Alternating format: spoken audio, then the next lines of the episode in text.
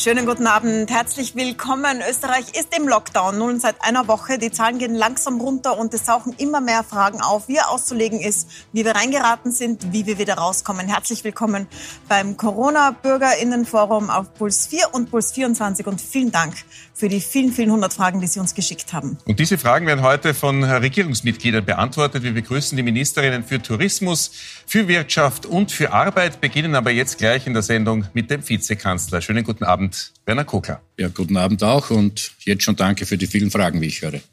Wir spielen gleich die erste Frage rein, da geht es um die Vorbereitung der Regierung. Schönen guten Tag.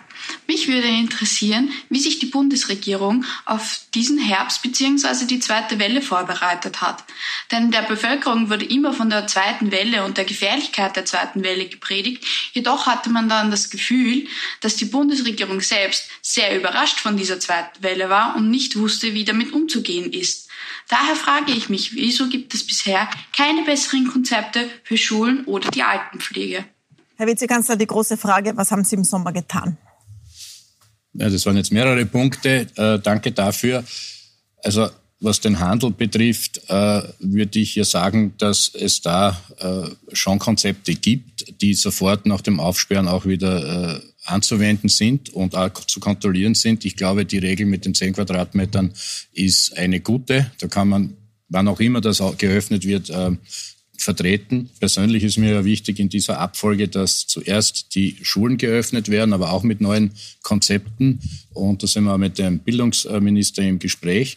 Und jetzt zu, zum Kern der Frage, warum manches äh, länger gedauert hat. Ja, wir verfolgen mehrere Ziele auf einmal. Es war nicht mehr so wie im Frühjahr, dass wir gesagt haben, wir gehen möglichst rasch mit dem Hammer drauf. Damals wussten wir ja viel weniger. Jetzt war auch das Ziel, eben die Schulen möglichst lang offen zu lassen. Dafür waren ja die Pflichtschulen erst in der letzten Runde dabei und sie sind immer noch zur Hälfte offen in Wahrheit. Und das ist auch gut so.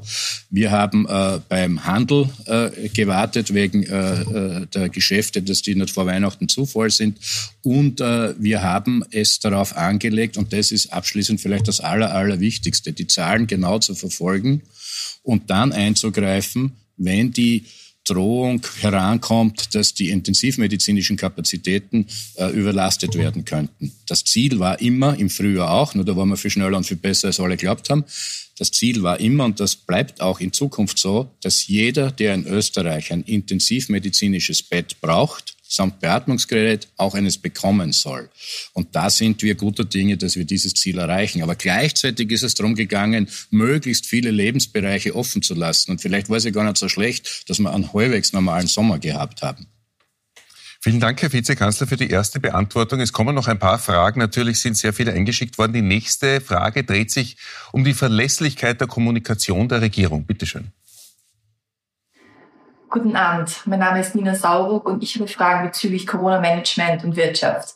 Ich habe mein eigenes Label, wie Nina. Ich designe personalisierbaren Schmuck, den ich einerseits in meinem Online-Shop und andererseits, was für mich momentan sehr wichtig wäre, aber leider nicht geht, in meinen vier Pop-up-Shops in verschiedenen Einkaufszentren. Mein Team und ich, wir gravieren Botschaften direkt in den Shops, in den Schmuck. Das heißt, es ist natürlich ein sehr beliebtes Weihnachtsgeschenk. Und an die Produktion dieser Weihnachtsgeschenke muss ich wie jeder, der einen Shop hat, natürlich schon sehr früh denken. Man muss früh Ware einkaufen oder früh produzieren. Und das war bei mir im Sommer. Und genau zu dieser Zeit hat uns die Regierung zugesichert, dass es keinen zweiten Lockdown mehr geben wird. Wie kann man solchen Aussagen in Zukunft noch vertrauen? Und warum wartet man bis fünf vor zwölf mit einem Lockdown, wo es doch so wichtig für das Gesundheitswesen gewesen wäre, diesen schon früher zu machen und natürlich auch für die Wirtschaft, denn die leidet jetzt auch sehr stark. Bitte schön, Herr Vizekanzler. Ja, ich verstehe die Frage sehr gut. Also noch einmal, was das Gesundheitssystem betrifft, ist es das Ziel, hier die Grenzen nicht zu sprengen und wir sind alle noch guter Dinge, dass das gelingt. Das andere ist ein gewisser Zwiespalt. Ich möchte den offen ansprechen, genauso wie vorher. Und äh, wir haben es uns ja auch nicht leicht gemacht und es ist ja für viele neu die Situation immer noch, auch mit den Lernen aus dem Frühjahr, dann möglichst lange auch was offen zu lassen und was zuzulassen was zu ermöglichen. Jetzt ist in Ihrem konkreten Fall, das verstehe ich schon, das ist kein normaler Schmuck, Bereich offensichtlich, kein normaler Schmuckhandel, sondern da gibt es eine Auftragsfertigung und da hat man gewisse Planungs- und Vorlaufzeiten. Das äh, kann ich äh, als Kritik hinnehmen. Ich möchte Sie nur darauf aufmerksam machen und diese Möglichkeit bitte nicht zu übersehen, dass alle Handelsgeschäfte auch ab heute wieder äh, frisch online äh, sehr großzügige, denke ich, im Ergebnis Hilfen abholen können. Äh, beim Finanzministerium funktioniert das sehr, sehr gut. Der Umsatzersatz, der für Sie jetzt in Frage kommt, auch wird innerhalb von einer Woche ausbezahlt und äh, das sind ganz, äh, äh, ganz beträchtliche Summen. Also wir haben viele Wirtschaftsbereiche und einzelne Betriebe drinnen, die den vollen Umsatzersatz bekommen. Und wenn Sie gleichzeitig Angestelltenverhältnisse haben, können Sie die Mitarbeiterinnen und Mitarbeiter vorübergehend in der Zeit in Kurzarbeit schicken, was dazu führt, dass gar nicht so wenig Betriebe über 100 Prozent ersetzt bekommen. Ich habe noch eine kurze Nachfrage, weil diese zwei Fragen gehören ja zusammen. Das ist die Frage, warum wirkten Sie überrascht von der zweiten Welle und warum haben Sie es nicht vorher gesagt, dass es einen Lockdown geben wird? Sie haben das jetzt unterschiedlich beantwortet. Hatten Sie diese Konzepte in der Tasche und haben trotzdem gesagt, es gibt keinen zweiten Lockdown, weil diese Worte sind ja gefallen? Oder haben Sie es nicht gewusst? Na, die Konzepte waren Schritt, so viel Konzept natürlich schon, in welcher, in welcher Schrittfolge was passieren soll. Das wird ja auch für das Lockern und für das Aufsperren wieder gelten. Das muss natürlich sehr behutsam und schrittweise erfolgen. Das ist ganz klar, das kann man jetzt schon sagen. Also nicht alles auf einmal. Und äh, beim Runterfahren hat es natürlich äh, die Betrachtungen gegeben. Da waren ja, zuerst sind ja schrittweise die Großveranstaltungen reduziert werden. Indoor, Outdoor. Wir wissen ja, wir haben ja im September viel höhere Grenzen gehabt.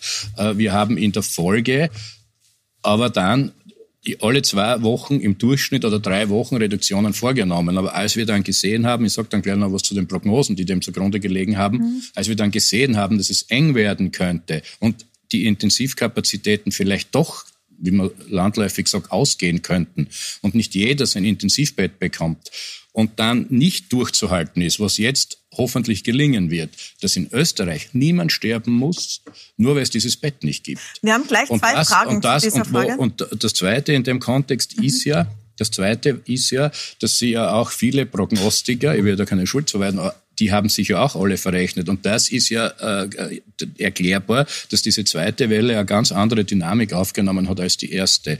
Man kann es mathematisch, glaube ich, sogar einfach ausdrücken. Wir haben die Verdoppelungen schon gesehen äh, vom, vom äh, Sommer in den Herbst kommend. Aber Gerade Linie seit Juni 200, 400, 800, das ist eh schon alarmierend im Prinzip, wenn man sich das fortrechnet. Deshalb hat es ja erste Maßnahmen gegeben. Aber, und das hat offensichtlich alle überrascht, und zwar geht es in allen Ländern auf der Welt und in Europa ähnlich, das muss man sagen, es gibt da überall die ähnlichen Maßnahmen, dass sich die Verdoppelungsabschnitte äh, verkürzt haben. Also wo früher drei, vier Wochen Verdoppelung war, war am Schluss eine Woche. Und dann hat man selbst als Laie vorausrechnen können, dass wir relativ rasch an diesen sechs, sieben bis zehntausend anschlagen werden. Und genau an der Stelle haben wir dann eingegriffen, so dass es nicht über zehntausend geht. Und das scheint ja mal gelungen.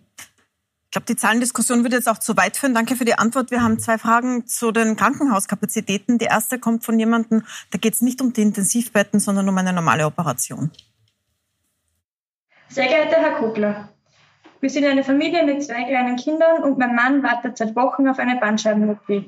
Diese hätte er am 17. November gehabt. Durch die steigenden Corona-Patienten in den Krankenhäusern wurde die OP aber auf unbestimmte Zeit verschoben.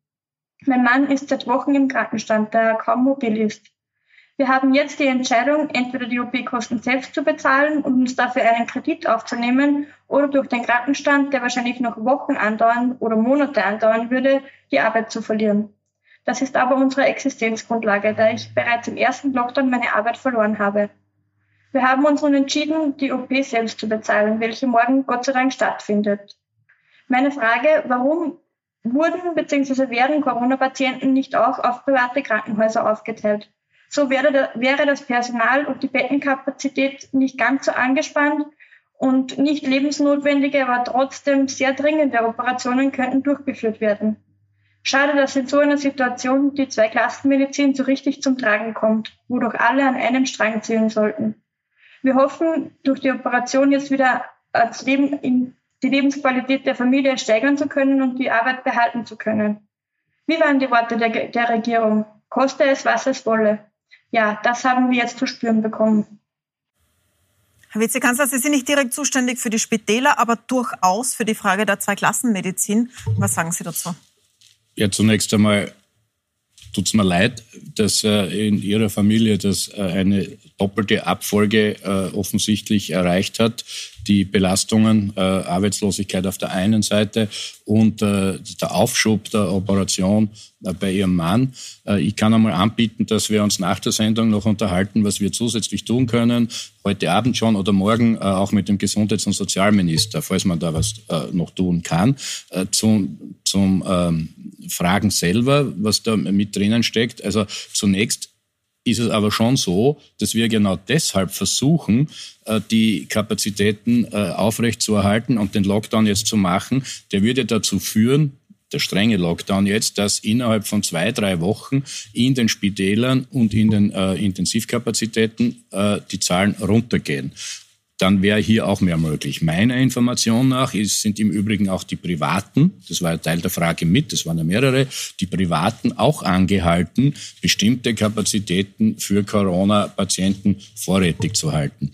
Und äh, ein äh, vorletzter und ein letzter Punkt, Zweiklassenmedizin ist grundsätzlich ein Problem. Wir haben in Österreich immer noch, immer noch eines der besten Gesundheitssysteme der Welt, aber auch das kommt ähm, an seine Grenzen. Aber gerade wir Grüne haben sowohl als Opposition als auch in der Regierung jetzt da ein, ein Augenmerk drauf. Und was mir am Schluss noch wichtig wäre, ist, weil es ja auch um finanzielle Hilfen geht, das wurde ja auch angesprochen, dass in Ihrem Fall, wenn ich es richtig summiert habe, äh, sonst können wir das eben nachher noch besprechen, doch einiges zustande kommen würde an Unterstützung. Und bitte überprüfen Sie, ob das alles bei Ihnen angekommen ist, beziehungsweise noch ankommen wird. Wenn Arbeitslosigkeit, wie in Ihrem persönlichen Fall vorliegt, sollten jetzt mittlerweile zweimal, von wegen Einmalzahlung im Übrigen, zweimal 450 Euro überwiesen werden. Die zweite Tranche jetzt schon im Dezember. Das zweite ist, dass äh, bei zwei Kindern der Kinderbonus auch in der Arbeitslosigkeit für zweimal 360 Euro greift. Also das wären schon einmal 1620 Euro. Wenn Sie in Umschulung, Schulungsmaßnahmen gehen, müsste über das AMS der Bildungsbonus 180 Euro im Monat zur Verfügung stehen und überhaupt mal, falls das in Ihrem Fall behilflich ist, drauf schauen sollte, wo man bei den zu konzipierenden, das beginnt jetzt alles Arbeitsstiftungen, auch äh, gut unterkommt. Aber das können wir gerne anschließend äh, besprechen, auch mit dem Gesundheits- und Sozialminister. Sie haben jetzt mehrmals betont, dass es um die Intensivkapazitäten ging. Wir haben in den letzten zwei, drei Wochen hunderte E-Mails aus Krankenhäusern bekommen. Und Tatsache ist, dass in vielen Krankenhäusern, in sehr vielen Krankenhäusern diese Kapazitäten überlastet sind. Also das Personal, das gar nicht geschult ist auf Intensivbetten, da einspringen muss, dass äh, Abstellräume zu Intensivstationen um, umgeschult werden, dass verschiedenste Stationen einspringen müssen und das Personal absolut über, nicht am, sondern über dem Limit ist. Haben Sie, ist Ihnen bewusst, dass Sie zu spät die Bremse gezogen haben, was die Krankenhäuser betrifft? Ja, das ist eben strittig, was zu früh oder zu spät ist. Aber ich habe jedes Verständnis, äh, vor allem für die äh, Bediensteten dort, für die äh, das sind ja Spezialausbildungen, die man normalerweise braucht für Intensivstationen. Das ist der größere Engpass als das Bett natürlich oder auch die mhm. Beatmungsgeräte. Da haben wir ja gleich im Frühjahr zugekauft. Das ist völlig richtig. Äh, ich weiß, wovon ich rede. Mein Vater ist viele Wochen an einer Beatmungsmaschine äh, angeschlossen gewesen und äh, Hut ab. Ich möchte die Gelegenheit nutzen, allen, allen zu danken. Und das ist eine Belastung, die man sich als normaler Mensch so nicht vorstellen kann. Und ja, das ist natürlich im Engpassmanagement Management jetzt mit drinnen, aber besser so als gar nicht, dass auch andere Kräfte herangezogen werden, weil beim Personal der größte Engpass ist. Was allerdings schon noch möglich ist, äh, das sollte schon genutzt werden. Das ist aber auch Aufgabe der Gesundheitsbehörden beziehungsweise der Länderkoordinierungen mit, dass wir die Krankenhäuser im äh, Notfall sozusagen für den Intensivbedarf anfahren, wo noch Kapazitäten da sind. Herr Vizekanzler, wir haben äh, schon mehrmals gehört nach den Fragen nach den Versäumnissen der Regierung, die vielleicht im Sommer waren und nach dem richtigen Zeitpunkt der Lockdown-Maßnahmen, ob sie denn zu spät gekommen sind. Eine Therapeutin haben wir jetzt dran, die kritisiert die Kommunikation der Bundesregierung und das hat auch mit Verunsicherung zu tun. Mein Name ist Nicole Siller. Ich bin diplomierte psychologische Beraterin und arbeite als Beziehungscoach und Sexualberaterin in meiner Praxis in Wien. Ich erlebe gerade große Verunsicherung bei sehr vielen Menschen, weil die Art der Kommunikation der Politik mangelhaft und widersprüchlich ist. Es ist so, dass die Verunsicherung daher rührt, weil es keine Perspektiven gibt und die Widersprüche so groß sind, dass man gar nicht mehr weiß, woran man ist. Man wünscht sich ein Expertenteam, das parteiübergreifend agiert und an einer gemeinsamen Lösung arbeitet und nicht ähm, den Eindruck der Eindruck vermittelt wird, dass sehr viele Entscheidungen durch Interessensgruppen getrieben sind. Tatsachen sind zumutbar und es geht ganz klar darum, klar und lösungsorientiert zu, orienti äh, zu informieren, damit Menschen auch wissen, was jetzt gerade wichtig und notwendig ist. Wird in dieser Kommunikation auch gearbeitet, Herr Vizekanzler? Ja, ich äh, kann dem, was die Frau Nicole hier sagt, durchaus was abgewinnen. Ich habe mich auch schon manchmal gefragt, ob die eine oder andere Pressekonferenz nicht zu viel war. Es hat sich aber jetzt in den letzten Wochen schon ähm, herauskristallisiert, dass erstens die Expertinnen und Experten auch bei diesen unter Medizinerinnen, Mediziner, Virologinnen, äh, Modellrechner bei diesen äh, Informationen viel stärker in, zum äh, Vorschein kommen und auch argumentieren. Das nächste ist, dass es möchte ich aber schon dazu sagen, dass es gerade im Gesundheitsministerium und im Innenministerium die entsprechenden Stäbe gibt, die ja hier beratend wirken. Allein beim Gesundheitsminister, äh, wenn ich das ausführen darf, gibt es ja mehrere und darauf beruht ja hier im Wesentlichen die Entscheidungsfindung. Es gibt die Corona-Kommission, äh, es gibt die Taskforce und es gibt auch andere äh, Beratungsstäbe noch in anderen Ministerien. Also das ist schon mit dem großen Bemühen und ich denke, die meiste Zeit gelingt es auch, vielleicht nicht immer und auch nicht in der Kommunikation, aber auf Faktenbasiertheit ausgelegt und auch auf Lösungsorientiertheit. Aber wie gesagt, wir kommen immer zu dem gleichen Punkt zurück, wo man hätte immer früher müssen oder eben genau absichtlich es nicht gemacht hat, äh, weil wir auch noch möglichst lang soziales Leben, wirtschaftliches Bildungsleben zulassen wollten. Und es ist schon interessant, wenn ich das auch anmerken darf, dass äh, wenn man auch soziale Medien anschaut, äh, dass diejenigen, die im Frühjahr und im Sommer der Meinung waren, dass man eigentlich noch schneller, noch viel mehr lockern sollte, zum Teil sich jetzt bei denen wiederfinden, die sagen, na, warum habt ihr das und alles früher gemacht? Aber äh, das ist äh, im politischen Diskurs halt öfter der Fall. Aber auch der Ausschuss im Nationalrat, äh, wir haben uns ja dann äh, dazu verständigt, dass wir auch viele Entscheidungsträger einbinden, haben hier ja Grundlagen dieser Entscheidung bekommen. Das war am Anfang sicher äh, tatsächlich ein Problem, äh, wo alles ähm, ganz schnell gehen musste. Aber noch einmal, die Prognoselage hat sich heute schon auch dramatisch verschoben. Ja, es waren sich ja die Expertinnen und Experten nicht immer einig. Ähm, Herr Vizekanzler, Sie sind das grüne Gegenüber für den Finanzminister und Volkswirt. Wir haben deswegen zwei Fragen zu den Finanzen für Sie in so einem größeren Stil. Guten Abend, Herr Vizekanzler. Es sind in der letzten Zeit sehr große, enorme Beträge für finanzielle Aufwendungen in Bezug auf Corona flüssig gemacht worden und zum Teil auch ausbezahlt worden. Das macht mir große Sorge um unsere Jugend.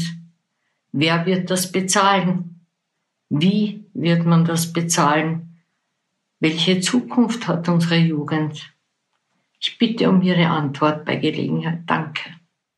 Das war die Friederike Lorenz, Pensionistin. Vielleicht eine direkte Antwort, Herr Vizekanzler.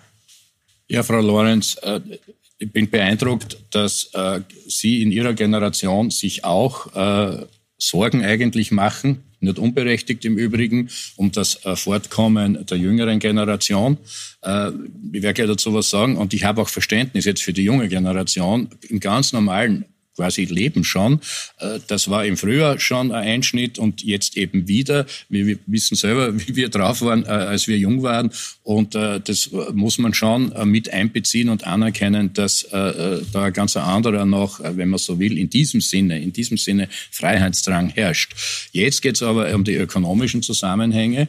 Ähm, ich glaube, dass das, auch aus diesem Grund wird gerne übersehen, auch als Gegenüber, weil Sie das ansprechen, äh, zur äh, ÖVP, dass unsere Rolle schon ist, darauf hinzuweisen, dass das Bildungssystem massiv volkswirtschaftlich relevant ist. Wir sehen, und das hat auch mit den individuellen Schicksalen der Schülerinnen und Schüler natürlich was zu tun, aber wir sehen natürlich, wenn das zu lange dauert, dann gibt es ja in deren Karriere und in deren Fortkommen möglicherweise Behinderungen, aber es ist auch insgesamt für die Wirtschaft nicht gut. Und deshalb ist es so, dass wir, das kann man nicht gleich äh, jetzt so in Milliarden vorausberechnen, aber deshalb geht es ja um die Schulen und dass die wieder gesichert aufmachen können. Was die Schulden, Schulen, die Schulden betrifft, äh, möchte ich schon sagen, und da stimmen wir ja mit den meisten äh, Ökonominnen und Ökonomen von den führenden Instituten äh, in Europa und in Österreich überein, nicht Geld aufzunehmen, um jetzt gegenzusteuern, wäre das wäre der allergrößte Blödsinn. Und dann hätten die mit diesem wirtschaftlichen Einbruch, der dann da wäre, hätte die jüngere Generation noch viel mehr zu kämpfen. Also ist es so, dass man ja immer darauf schauen muss, wie sonst auch, ja, was wird denn mit dem Geld gemacht? Und Schulden sind Investitionen. Und es wird ja investiert einerseits in die Rettung von Firmen, in die Überbrückung, aber auch schon Investitionen, um aus der Krise rauszukommen. Und dort sind ganz viele neue Arbeitsplätze drinnen. Das sollte man nicht ganz übersehen. Und wir versuchen ja auch in den Arbeitsstiftungen umzuschulen Richtung Pflege. Und bei diesen Ökojobs, über die im Übrigen sind es viele Klimaschutzmilliarden mittlerweile, haben wir äh, Berechnungen der Institute, dass das weit äh, äh, über Zehntausende Arbeitsplätze bringen wird. Das beginnt nächstes Jahr und ich kann nur alle raten, sich um solche äh, Berufe und Berufsfelder zu kümmern. Ich möchte trotzdem noch mal nachfragen, weil sehr, sehr viele gefragt haben, bedeutet das, dass wir als nächstes ein Sparpaket bekommen? Zum Beispiel der Herr Priester sagt, die Angst der Bevölkerung ist groß, dass wir in eine Finanzkrise schlittern. Wie kann man den Leuten die Angst nehmen, dass in den nächsten Jahren die Steuern in Schwindel erregende Höhen steigen und sich der kleine Mann, die kleine Frau das Leben kaum mehr leisten kann, weil es ist ja jetzt schon schwer, schwer für viele. Heißt dieses Schuldenaufnehmen, dass Sparpakete kommen? Das ist auch eine äh, berechtigte, um nicht zu sagen auch beliebte Frage. Wir haben sie, glaube ich, auch hier äh, in äh, Puls 4 schon mal diskutieren dürfen. Und deshalb möchte ich hier meinen Standpunkt auch klar machen. Und ich glaube, der deckt sich auch mittlerweile mit ganz vielen Ökonomen und Ökonominnen. Wir haben momentan das Glück, Vielleicht ist es auch ein Verdienst, dass sich die Republik Österreich um 0% Geld aufnehmen kann. Das ist das Verschulden, das ist ganz klar, um 0%. Und diese Anleihen, äh, die das hereinspielen, die laufen zehn Jahre oder mehr. Das heißt, das Geld, was wir jetzt aufnehmen, kostet uns nichts. Deshalb bin ich der Meinung, äh, und wir sollten das jetzt tun und solange es was braucht, wie wir gesagt haben, weil es so günstig ist, äh, weil wir eben wirtschaftlich viel besser noch dastehen als andere Länder und irgendwo muss muss ja investiert werden. Da sind wir froh, wenn wir das in Österreich zustande bringen. Deshalb glaube ich nicht, dass so schnell ein Steuerdruck kommt. Sollte aber jemand auf die Idee kommen, dass wir obwohl wir fast keine Zinsen dafür zahlen, diese Schulden rasch abbauen wollen. Ich kann davor ja nur warnen, das ist unsinnig, das brauchen wir gar nicht. Das wir heißt, haben nach, Sie sagen, wir haben nach der Finanz, nicht wir haben, da, na, wir haben nach der Finanzkrise äh, auch äh, Schuldenberge gehabt, die ähnlich hoch sind, aber die sind nicht so ein Drama, wenn man das gut managt und wirtschaftet. Das tut die Republik Österreich, Gott sei Dank. Und dass wir nicht in Steuererhöhungen gehen wollen. Wir wollen die Steuerlast insgesamt nicht erhöhen. Aber sollte jemand auf die Idee kommen, dann ist es ganz klar, dass es sicher nicht diejenigen Gruppen sein werden, die wir jetzt ja gerade steuerlich entlasten. Es ist das Gegenteil bis jetzt passiert. Wir haben gerade weil die Corona-Krise ausgebrochen ist, die erste Etappe der Steuerreform vorgezogen. Das heißt, die unteren und mittleren Einkommensschichten zahlen für größere Einkommensanteile mittlerweile 20 und 25 Prozent. Die, die gar keine Steuern zahlen, die gibt es in Österreich auch, aber nicht, weil sie privilegiert sind, sondern weil sie so wenig verdienen. Die zahlen aber sehr viel Sozialversicherungsabgaben. Auch die haben wir gesenkt und zwar in diesem Jahr rückwirkend schon. Und wir werden nicht hergehen, jedenfalls nicht solange die Grünen regieren, äh, und dann wieder im Nachhinein diese Senkung kompensieren. Also bei den kleinen und mittleren Einkommen wird gar nichts passieren. Und wenn Steuererhöhungen aus Corona-Schulden Gründen gibt überhaupt, ja, dann werden als erstes als erstes die Millionenerben einen Beitrag leisten müssen. Ist das das, was Sie wollen? Also wollen Sie eine Erbschaftssteuer, um Corona-Schulden zu zahlen? Ja. Wir Als haben ja sowieso die Position, aber da gibt's, ich sage es ja immer dazu, da muss man seriös sein. Ja, da haben wir äh, in diesem Regierungsübereinkommen keinen Konsens, weil der türkise Regierungspartner hier eine andere Meinung hat. Ja. Äh, ich finde, Millionenerbschaften sollten zugunsten von Leuten, die ein Erwerbseinkommen haben, die dann weniger besteuert werden sollen, schon besteuert werden. Das wäre eine Umschichtung, aber insgesamt keine Steuererhöhung. Das ist einfach äh, sozusagen eine Zugangsfrage, das haben wir im Programm. Im Regierungsprogramm finden wir das nicht, weil damals ja Corona noch nicht abbildbar war. Aber wenn jemand glaubt, man muss mit Steuererhöhungen hier gegenhalten, weil man aus irgendwelchen nicht sehr schlauen Gründen ganz schnell wieder runterkommen wollen würde von diesen Schulden, dann wird es nur so sein können, dass diejenigen als erstes einen größeren Beitrag leisten, die es erlauben können. Und das sind mit Sicherheit die Millionenerben. Also eine Absage an ein äh, Steuerpaket oder ein ja, ganz sicher. Ja, wir machen ja das Gegenteil, wir senken ja die Steuern. Wird allerdings auch noch in der Zukunft zu beurteilen sein, denn die Frage, wer das bezahlen soll bei möglicherweise mehreren Lockdowns, die beschäftigt auch zum Beispiel eine Fragerin aus dem Salzkammergut. Schauen wir uns das mal an.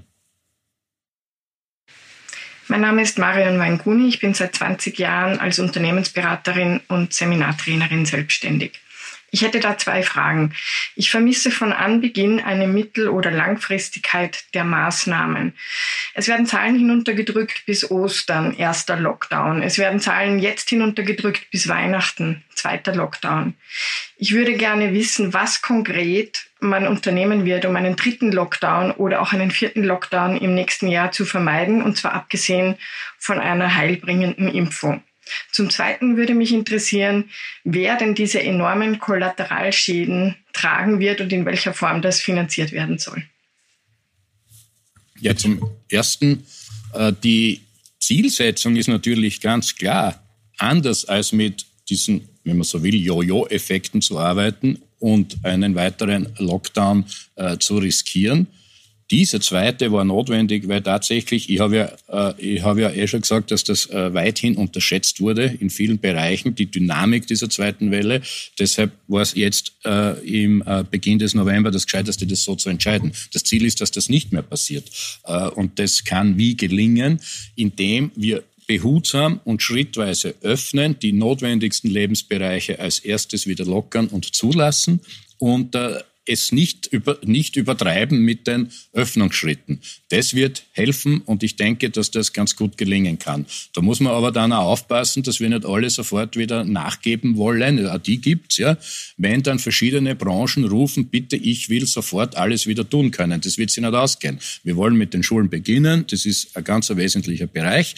Und dann wird man das behutsam angehen müssen. Das ist das eine. Das zweite ist, die Schäden für die Wirtschaft. Ja, die gibt's natürlich. Das ist ja ganz klar. Wir kennen äh, gerade wir Öko Ökonomen, äh, wenn Sie mir solchen angesprochen haben, die Einschläge äh, in die Wirtschaftsleistung, in die Wertschöpfung. Auf der anderen Seite muss man schon sagen, und da ist Österreich bei den Ländern, die am meisten dafür ausgeben, das entspricht diesem alles, was es braucht, dass wir 50 Milliarden vorgesehen haben, schon aus diesem Jahr heraus, um hier gegenzuhalten. Und äh, das ist noch lange nicht ausgeschöpft und dann gelten die Argumente wie vorher.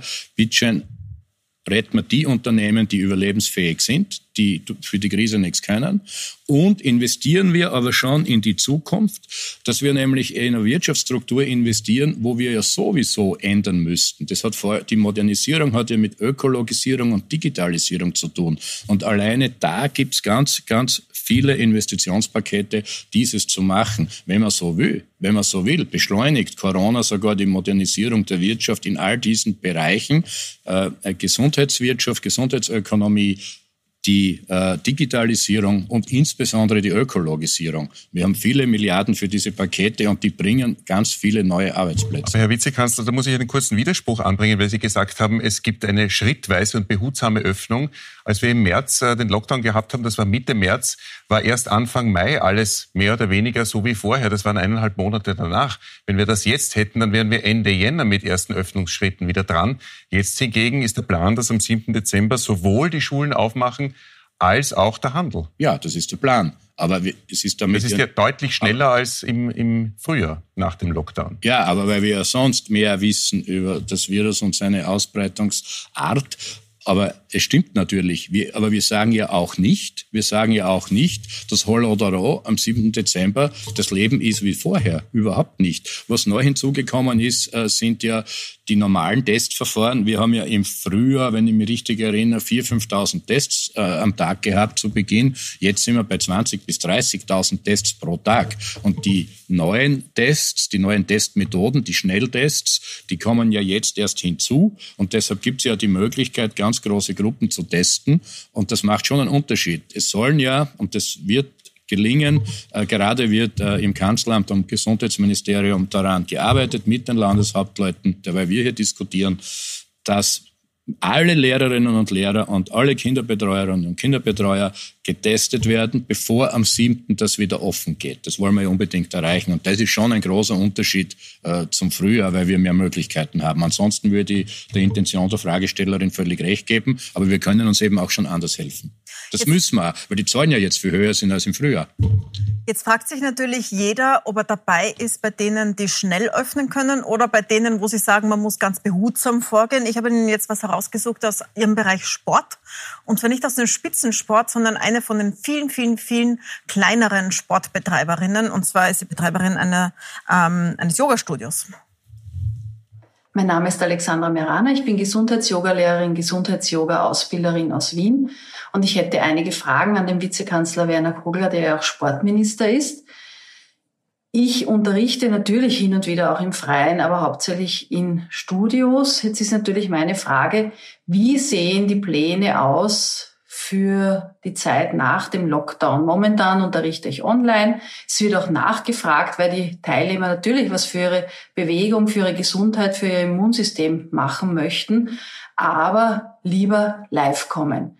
Damit wir planen können, wäre es für uns wichtig zu wissen, dürfen wir im Dezember schon öffnen? Gibt es da einen stufenweisen Plan? Wie ist es für Gruppenkurse, die gar keinen Körperkontakt haben? Oder müssen wir uns darauf einstellen, dass wir erst im Jänner oder vielleicht sogar erst im März wieder Gruppenkurse leiten dürfen, live? So, das ist ja schon in zwei Wochen. Bis wohin jetzt die Verordnungen gelten, was ist der Plan? Ja, zunächst einmal äh, danke dafür, dass Sie so agil sind, äh, auch äh, als wenn ich Sie als Unternehmerin ansprechen darf, äh, aber auch jemand, der offensichtlich die Gesundheit sehr, sehr ernst nimmt in dem ganzen Beruf, jetzt auch hier über Streaming, wenn ich das richtig verstanden habe, was anzubieten und so weiter und so fort. Und das geht natürlich, was das äh, Gruppenarbeiten betrifft, äh, im Dezember und Jänner natürlich nicht im Freien oder jedenfalls nicht ohne weiteres. Das, das leuchtet ja jedem ein. Umgekehrt muss ich sagen, ich kann hier nicht so viel versprechen. Ich habe mir eigentlich versucht, immer dran zu halten. Äh, und das ist sehr schwer vorstellbar. Ich sage das ganz offen, dass das am 7. Dezember über die Schulen und einige, einige wenige Wirtschaftsbereiche überhaupt hinausgeht. Äh, woher kommt denn die Philosophie überhaupt? Wir wollen natürlich insgesamt die Kontakte vor allem in Innenräumen reduzieren. Äh, wenn Leute nicht getestet sind. Was anderes wäre ja wie im Spitzensport. Die werden alle immer gleich durchgetestet, weil im Spitzensport haben wir ja europaweit führend, denke ich, noch immer sehr, sehr viel ermöglicht. Aber die sind ja, die sind ja quasi eine eigene Gruppe und weil sie das auch beruflich und aus Erwerbsgründen machen. Ähm, was äh, alle anderen sportlichen Aktivitäten betrifft, stimme ich einmal zu. Sie haben es ja angedeutet, glaube ich, die Gesundheit spielt ja gerade in diesen Zeiten eine große Rolle. Deshalb versuchen wir ja auch in den Schulen jetzt, die, wenn Unterricht stattfindet, mehr Bewegung äh, anzutreiben, als es im Frühjahr war. Da war ja das Drama, dass da gar nichts passiert ist, obwohl die Schulen dann schon offen gehabt haben. Aber es geht in ganz vielen Bereichen momentan darauf vorauslaufend, dass das alles im Freien passiert. Warum? Weil wir die in, Indoor-Kontakte vermindern aber wollen. Und deshalb habe ich, deshalb habe ich, ja, aber deshalb habe ich, ja, aber ich sage es ja ganz ehrlich, würde ich jetzt sagen, es ist der 7. Jänner oder es ist der 4. Äh, Dezember oder der, weiß nicht, irgendwas, März dann wäre es komplett unseriös. Komplett unseriös. Das hängt, das will ich nicht. Und das wird davon abhängen, wie stark wir runterkommen. Und noch eine Zusatzinformation, wir sind ja alle irgendwie drauf gedrillt, die, die das noch anschauen, da ist die so viel tausend am Tag und dann 500 weniger etc. etc. Das ist die falsche Betrachtungsweise. Viel wichtiger ist, wie stark wird im Dezember dann, und das wird passieren, wie steil geht die Kurve nach unten. Dann kann man was für die Zukunft prognostizieren. Solange dann das nicht gewusst werden kann, ist man ein Scharlatan und ein Falschspieler, wenn man da jetzt irgendwas in Aussicht stellt. Ich kann nur die Grundprinzipien nochmal sagen.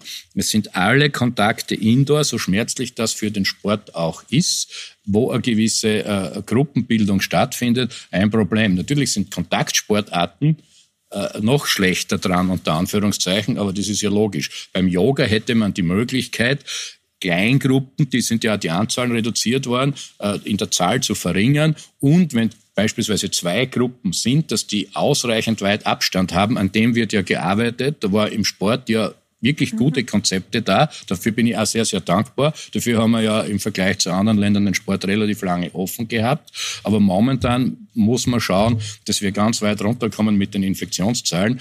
Und ich kann nur alle, das wird jetzt hier nicht so viel helfen, ich sage es dazu, ich weiß es, ich kann nur alle, wie sonst auch schon, ermuntern, ermutigen, von jung bis alt, sich doch zu bewegen und ins Freie zu gehen, aber sie halt nicht mit Leuten zu treffen. Das ist momentan, was man tun kann. Und der letztes, glaube ich, äh, ich weiß jetzt nicht, wie Ihr Unternehmen in der Unternehmensform organisiert ist, aber wenn Sie äh, Umsatzsteuer zahlen, dann haben Sie die Aussicht, und wenn Sie das noch nicht gemacht haben, machen Sie das gleich ab morgen, gehen Sie auf das Finanz-Online-Tool, da gibt es 80 Prozent Umsatzersatz, in Ihrem Fall äh, ab äh, 2. November, 3. November und äh, das geht, kommt ganz schnell und so Sie äh, so Sie weitere äh, Hilfstöpfe ansprechen können, tun Sie das und lassen Sie sich beraten, weil die finanziellen Auswirkungen versuchen wir wirklich beinahe bis zu 100 Prozent abzufangen. Also keine Prognosen, außer was den Schulbereich und den Handel betrifft. Wir haben noch eine Frage, Herr Vizekanzler. Viele Menschen aus dem Kulturbereich haben sich bei uns gemeldet. Jetzt geht es hier um eine alte Tradition. Ich bin Sophia Luftensteiner, deutsch-österreichische Kulturmanagerin, Zirkuspädagogin und Clownin und Mitglied im österreichischen Bundesverband für Zirkuspädagogik. Die Lage der Zirkus in Österreich ist sehr ernst. Ein jahrhundertealtes Kulturgut ist in Gefahr. Reisende Zirkusse sind gestrandet und zirkuspädagogische Einrichtungen fallen halt zwischen Sport und Kunst durch alle Raster. Und die selbstständigen Artistinnen und Artisten sind ohne Proben und Spielmöglichkeiten. Was wir brauchen, sind Perspektiven für den Zirkus. Und wir brauchen Förderung, die den Zirkus bei der Wiedereröffnung nach der Corona-Krise unterstützen. Meine Frage an die Bundesregierung ist jetzt, wie können wir die Förderlandschaft an die Bedürfnisse des Zirkus anpassen?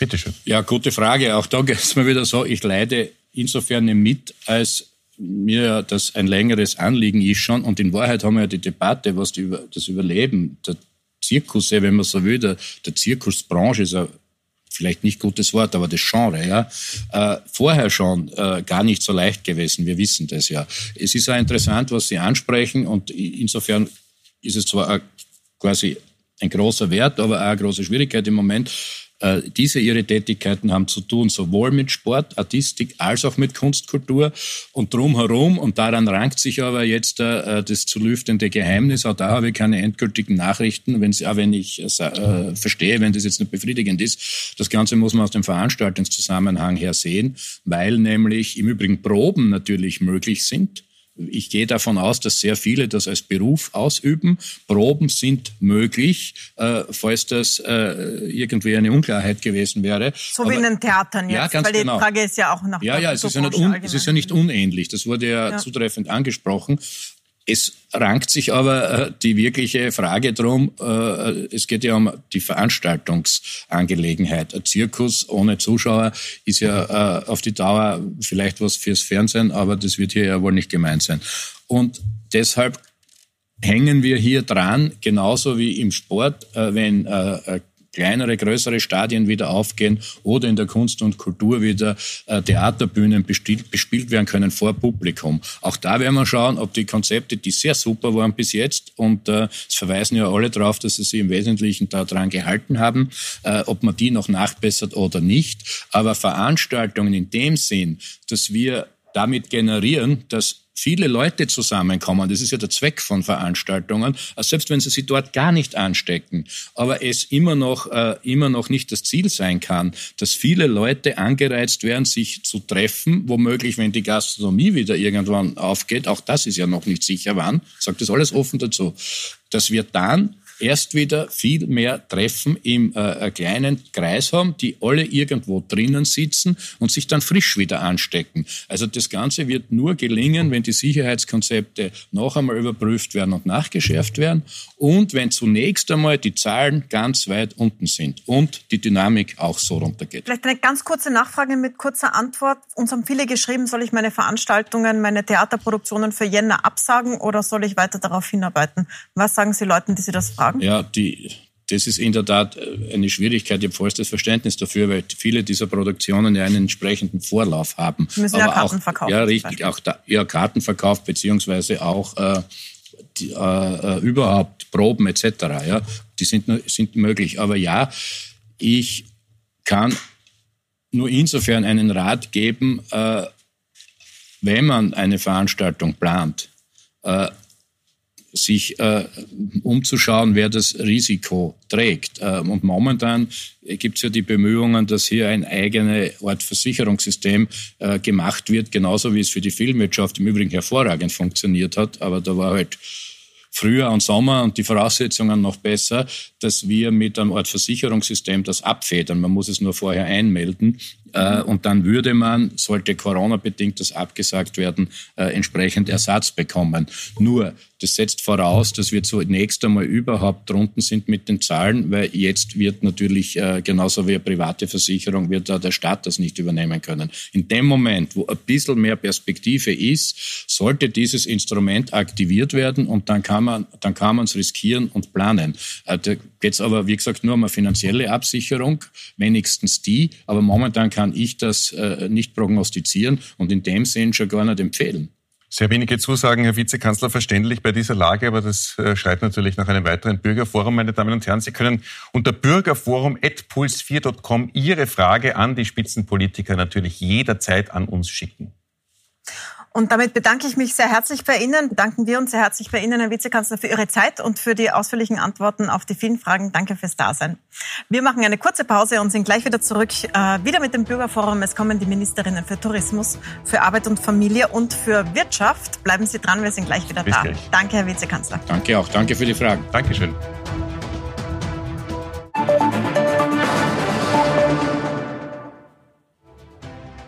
Herzlich willkommen zurück bei unserem Corona-Bürgerinnenforum. Vielen, vielen Dank für die tausenden inzwischen Fragen, die Sie uns geschickt haben und die immer noch reinkommen. Wir widmen uns jetzt den brennenden Themen Arbeit, Familie, Wirtschaft und Tourismus. Da hängt ganz viel dran an Österreich. Und dazu begrüßen wir heute drei Ministerinnen. Arbeits- und Familienministerin Christine Aschbacher. Schönen guten Abend. Schönen guten Abend. Wir begrüßen die Ministerin für Digitalisierung und Wirtschaftsstandort, Margareta Schamböck. Schönen guten, guten Abend. Abend. Und die Ministerin für Tourismus, in diesem Fall natürlich die Branche, die hier gefragt ist, Elisabeth Köstinger. Herzlich willkommen. Schönen guten Abend. Ich möchte Ihnen gleich die erste Frage einspielen. Sie kommt von einer alleinerziehenden Mutter. Anna Pollack, alleinerziehende Mutter von drei Kindern und Leiterin eines EPUs. Ich höre in letzter Zeit aus der Politik sehr oft, wir lassen niemanden übrig, ähm, wir sind auf alles vorbereitet, es wird niemand auf der Strecke bleiben. Ich habe das Gefühl, ich bleibe mit meinen Kindern im Augenblick sehr wohl auf der Strecke. Ich habe die Wahl zwischen ich arbeite oder meine Kinder können für die Schule lernen. Und wir haben nicht alle die Möglichkeit, den Kindern ein Umfeld zu bieten, in dem ein Homeoffice neben Homeschooling möglich ist. Wer schon einmal versucht hat, neben drei Schulkindern zu arbeiten, hat andere Kinder als ich habe. Meine Kinder brauchen Hilfe und Unterstützung und die möchte ich ihnen auch bieten. Aber ich erwarte mir Hilfe und Unterstützung von Seiten der Politik. Ich möchte das an äh, sowohl die Wirtschaftsministerin als auch die Familienministerin weitergeben, Frau Aschbacher. Es ist nicht die einzige verzweifelte Familie, die sich gemeldet hat. Viele sind wirklich so, dass sie völlig am Rande sind. Was sagen Sie diesen Familien, die sagen, wir schaffen das jetzt nicht mehr? Ich verstehe die Sorgen und auch das Gefühl der Überforderung. Und zugleich haben wir Maßnahmen getroffen, nämlich all jenen zu unterstützen, dass die Kinder gut betreut sind mit Lernunterstützung in den Schulen und in den Kindergärten die, die es brauchen und wo es notwendig ist. Und das ist auch der Unterschied zum ersten Lockdown. Wir haben die Erfahrungen gemacht, dass es zu Doppel- und Mehrfachbelastungen gekommen ist über mehrere Wochen hinweg. Und das wollen wir jetzt vermeiden. Und deshalb ist es so wichtig, dass die Schulen im vertrauten Umfeld die Kinderbetreuung sicherstellen mit Lernunterstützung. Und alle, die es brauchen, können das auch verwenden und auch mit einem guten Gefühl, weil es die vertraute Umgebung ist. Das heißt, Sie sagen, man soll die Kinder in die Schule schicken? Die, die es brauchen, auf jeden braucht. Fall. Das ist das, was wir uns als Regierung ausgemacht haben, wo auch der Herr Bildungsminister sicherstellt, dass in den Schulen, in den vertrauten Umgebungen die Umgebung sozusagen sichergestellt ist und all jene, die es brauchen, können es auch in flexibler Art und Weise anwenden. Also beispielsweise, vielleicht geht ein oder zwei Tage Homeoffice, Homeschooling oder auch fünf Tage. Und wichtig ist, dass die Schulen sicherstellen, dass die Kinder gut betreut sind in ihrem Umfeld und dass auch mit Lernunterstützung begleitend tätig ist. Das ist uns wichtig. Frau Ministerin Schramberg, ich möchte Ihnen auch äh, die Frage weitergeben als Wirtschaftsministerin, weil die Fragestellerin ist ja ein, ein Personenunternehmen. Ja, wir sehen gerade, dass die kleinen Firmen sich sehr, sehr schwer tun, vor allem Mitarbeiterinnen und Mitarbeiter dort, aber auch EPUs. Viele Frauen. Wir haben gesehen, es ist eine Frau, die hier mutig ist und Unternehmerin ist und die wir voll unterstützen müssen. Das heißt, das eine ist, dass sie die Möglichkeit hat, die Kinder in die Schule zu geben und auf der anderen Seite, dass wir sie wirtschaftlich unterstützen, finanziell unterstützen, äh, mit Dingen wie äh, dem Umsatzersatz oder auch dem Fixkostenbeitrag, äh, dass wir Kosten übernehmen, die auch ein EPU oft nicht loswerden kann, nicht jemanden anderen übertragen Das heißt, man kann. könnte einen Laptop zum Beispiel einreichen als EPO, ne, wenn die Kinder den anderen brauchen? Wir können zwei Dinge machen. Wir können die EPUs, die Unternehmen finanziell unterstützen und das rasch und äh, das mit Geld, das nicht rückzahlbar ist, wie zum Beispiel, wenn ich regelmäßige Fixkosten habe, dann kann ich das entsprechend äh, einreichen. Was die Kinder betrifft, da gibt es die Möglichkeit, dass auch Schulen äh, für Kinder, die es sich nicht zu leisten können, äh, auch entsprechend äh, Laptops zur Verfügung hat stellen. Hat in diesem Fall tatsächlich nicht geklappt, das haben ja. wir nachgefragt, ja. ähm, sondern da hat die Schule keine mehr gehabt und das haben wir schon oft gesehen. Ja. Vielleicht darf ich da noch hinzufügen, dass es einerseits von den Schulen direkt, aber auch von Plattformen wie der Schülervertretung zum Beispiel hier Unterstützungen gibt oder auch dem Bildungsministerium, dass es Leihgeräte gibt für diese Phasen, für die Kinder, damit sie zu Hause bestmöglichst lernen können. Und auf der anderen Seite gibt es auch die Sonderbetreuungszeit. Und das ist natürlich eine Herausforderung für alle berufstätigen Eltern, alles jetzt unter einen Hut zu bekommen, aber auch diese zu beantragen. Also im Fall. Aber das geht ja nur in Absprache mit dem Arbeitgeber, weil es gibt kein Recht auf Sonderbetreuungszeit in diesem Lockdown, weil die Schulen ja offen sind. Haben Sie denn nicht genau für diesen Fall eigentlich verhandelt, Frau Ministerin? Wir haben es für den Fall verhandelt, wenn es zu Schulschließungen kommt oder wenn der Kindergarten, wo zum Beispiel zwei oder drei Pädagoginnen von Corona betroffen sind und dieser muss geschlossen werden und die Kinder werden nach Hause geschickt, weil sie auf Quarantäne sind. Für diese Fälle haben wir gemeinsam mit den Sozialpartnern die Sonderbetreuungszeit vereinbart, nämlich den hundertprozentigen Rechtsanspruch. Und zugleich ist die Option, dass in Absprache mit dem Arbeitgeber zwischen berufstätigen Eltern immer die Möglichkeit besteht, bis zu vier Wochen die Sonderbetreuungszeit in flexibler Art und Weise zu verwenden. Und auch die Arbeitgeber bekommen statt 50 Prozent 100 Prozent refundiert. Das wäre also die Sonderbetreuungszeit. Die Homeoffice-Fragen sind tatsächlich sehr, sehr viele zu uns gekommen. Die nächste Frage dreht sich, so wie auch sehr viele, die uns erreichen, um einen möglicherweise zu späten Zeitpunkt der Maßnahmen, in dem Fall vielleicht sogar auf Druck der Wirtschaft. Hören wir das mal kurz an. Meine Frage wäre, warum kam dieser Lockdown nicht schon früher? Warum wurden nicht schon früher die Geschäfte geschlossen? War der Druck der Wirtschaft so groß? Das betrifft vielleicht auch die Wirtschaftsministerin Frau Schramböck ja. und auch äh, Frau Ministerin Köstinger, weil ja gerade der Lockdown erst nach den Herbstferien verkündet worden ist. Bitte, Frau Schramböck. Ja, absolut nicht. Also was wir hier haben, ist, äh, dass wir die Zahlen, die Infektionszahlen beobachten und dann gesehen haben, ja, es steigt jetzt exponentiell an. Aber wir schauen auch darauf, dass wir auf der einen Seite die Gesundheit in den Mittelpunkt äh, stellen, dass halt ähm, hier entsprechend die Infektionszahlen nach unten kommen und dass man dann in die Maßnahmen wieder geht, die wir vom ersten Lockdown äh, schon kennen. Das heißt, äh, ähm, es ist ja auch äh, zuerst die Leitvariante ähm, gemeinsam getragen worden und dann eben der wirkliche Lockdown. Ich bin damals gefragt worden vor langer Zeit, äh, vor, so, so erscheint es, dass es lange her ist, äh, ob ich einen zweiten Lockdown vollkommen ausschließen kann. Ich habe damals schon gesagt, ich habe keine Glaskugel.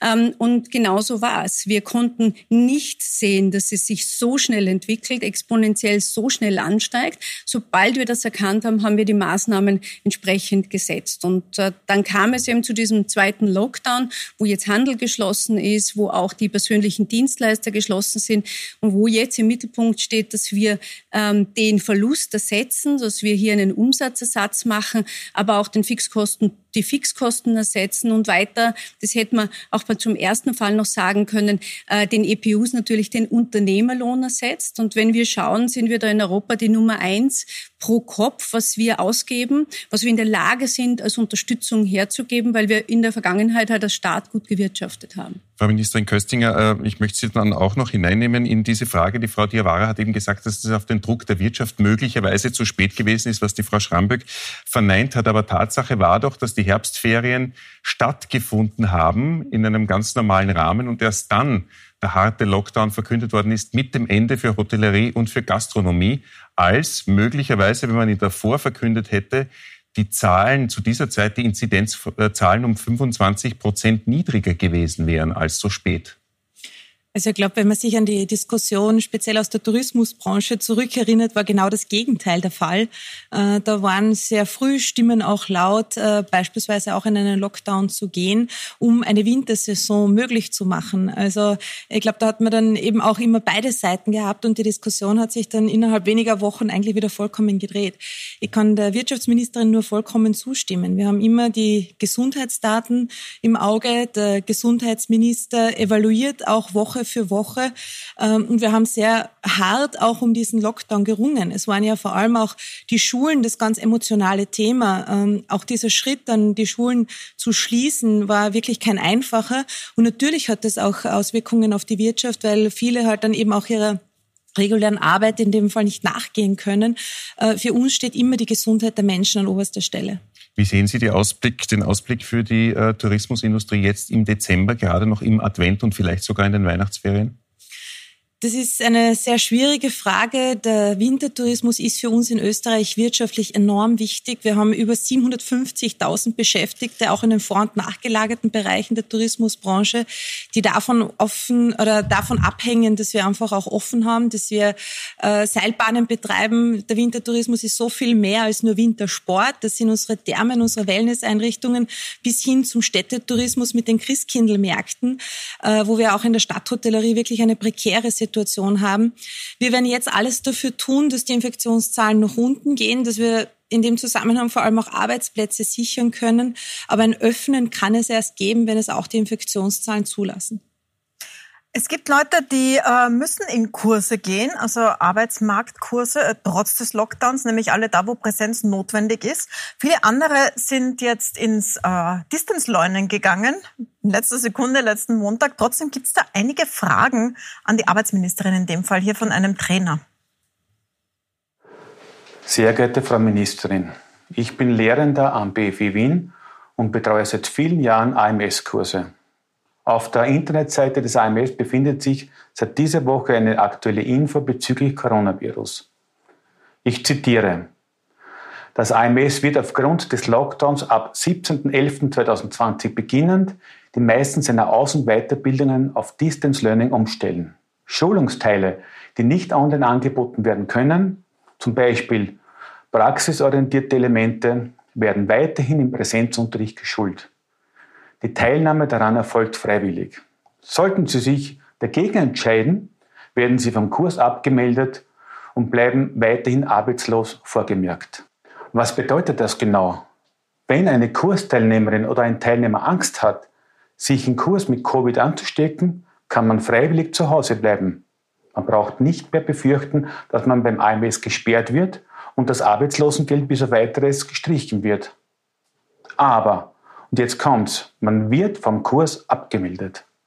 Das sind unter anderem bis zu zwei Jahre dauernde Fachintensivausbildungen. Zum Beispiel CNC Drehen und Fräsen. Die kosten dem Steuerzahler ein Vermögen. Und all jene, die es eh schon schwer haben durch die Arbeitslosigkeit, verlieren damit die neue liebgewonnene Perspektive. Frau Ministerin, ist dem so? Oder habe ich da was falsch verstanden? Bitte, Frau Ministerin, antworten Sie direkt. Ja, ich möchte mich zuerst einmal bedanken bei dem Trainer und den ganzen Trainerinnen und Trainern, die ihr Bestmöglichstes jetzt in dieser herausfordernden Situation geben. Uns ist es wichtig, dass so viele Aus- und Weiterbildungen wie möglich weiterhin stattfinden. Dementsprechend bin ich auch stolz darauf, dass gemeinsam mit den vielen Trainerinnen und Trainern es möglich war, bis zu drei Viertel aller Kurse zu digitalisieren, also auf Distance Learning umzustellen. Dort, wo Präsenz ähm, vor Ort notwendig ist, haben wir es freigestellt. Insofern, weil wir zahlreiche Schreiben auch bekommen haben und wirklich Sorgen von vielen Bürgerinnen und Bürgern, die in die Ausbildung gehen und sagen, was passiert, wenn ich mich dort anstecke? Ich habe irgendwie Angst, dass ich dort irgendwie ähm, identifiziert, also infiziert wäre vom mhm. Coronavirus.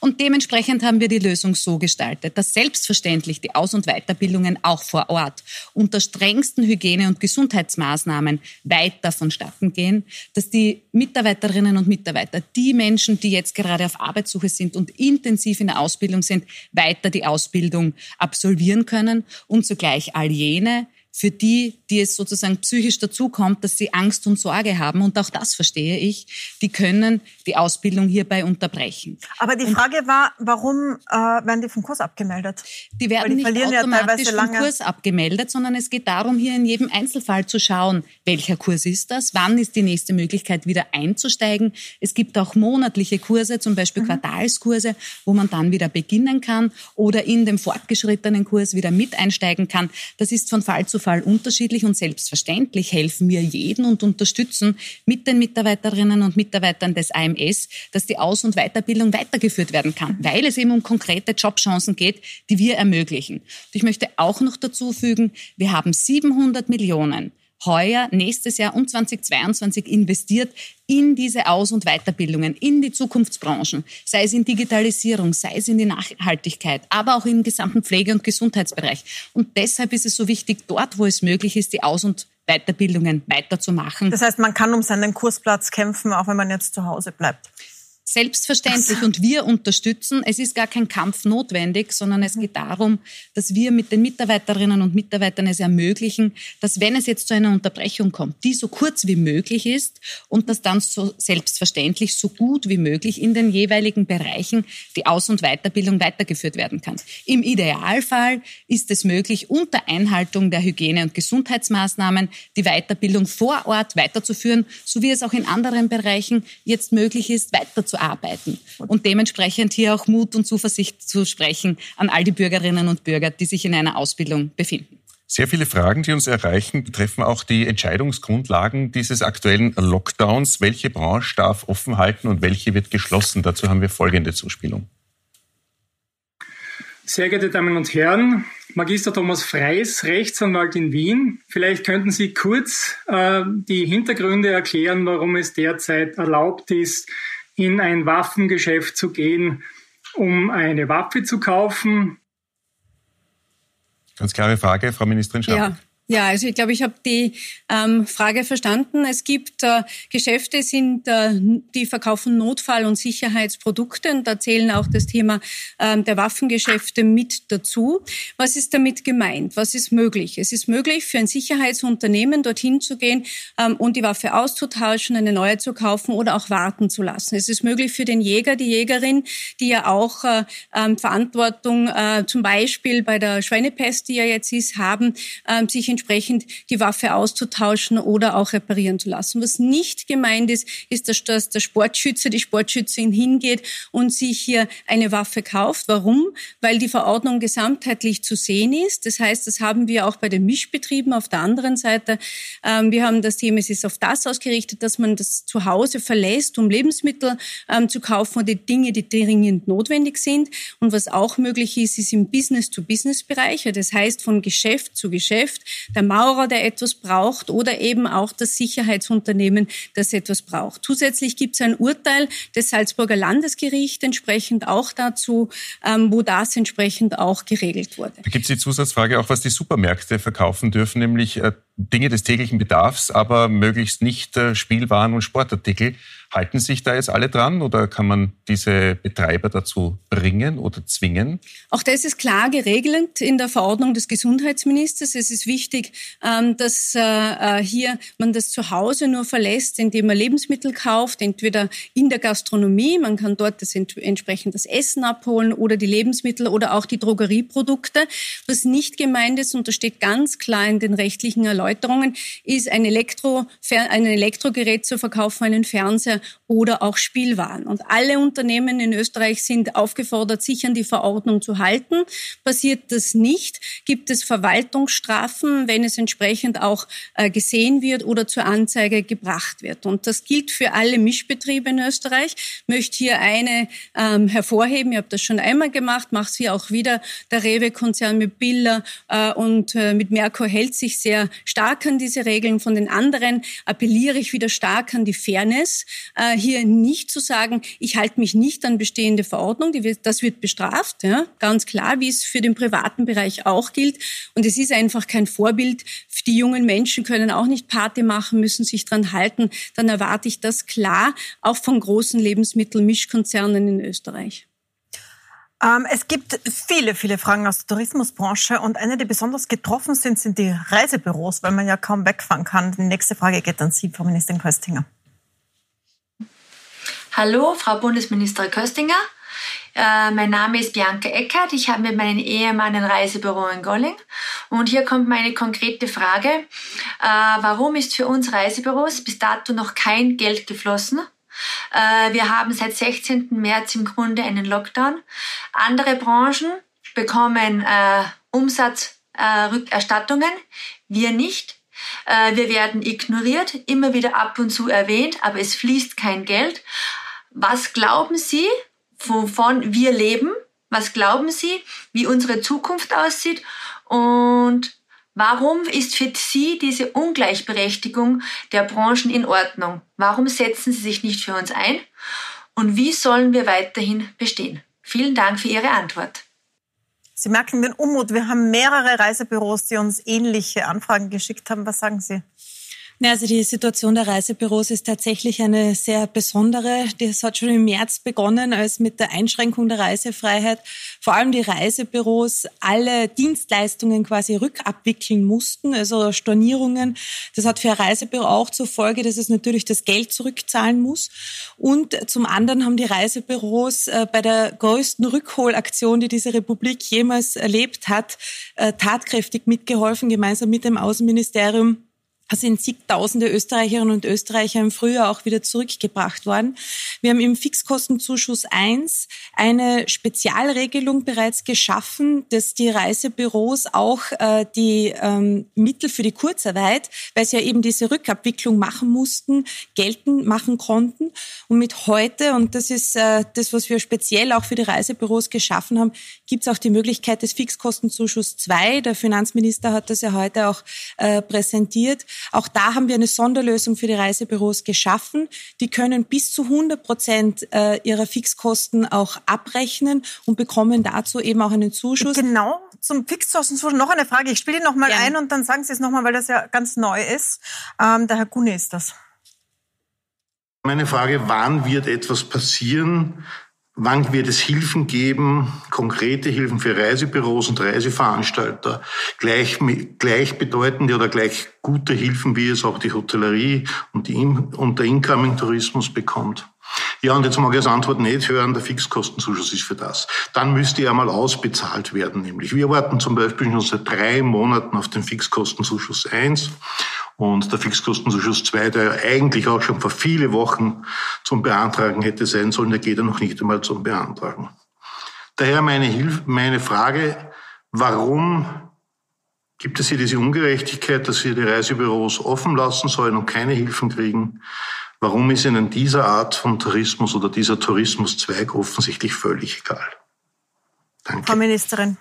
Frau also Ministerin, zum Fixkostenzuschuss. Ich habe vollstes Verständnis auch für den Unmut. Äh, wir waren in den letzten Monaten ehrlich gesagt auch mit keiner Branche mehr in Kontakt und im Austausch als mit den Reisebüros, äh, wo wirklich eine verzweifelte Situation auch äh, vorherrscht. Das sind rund 10.000 Mitarbeiterinnen und Mitarbeiter, die teils nach wie vor in Kurzarbeit sind, aber denen die Geschäftsgrundlage fehlt, die auch wirklich Experten sind. Äh, speziell wenn man Fernreisen bucht, äh, braucht man ein Reisebüro, nur dann hat man eben auch den entsprechenden Versicherungsschutz dazu.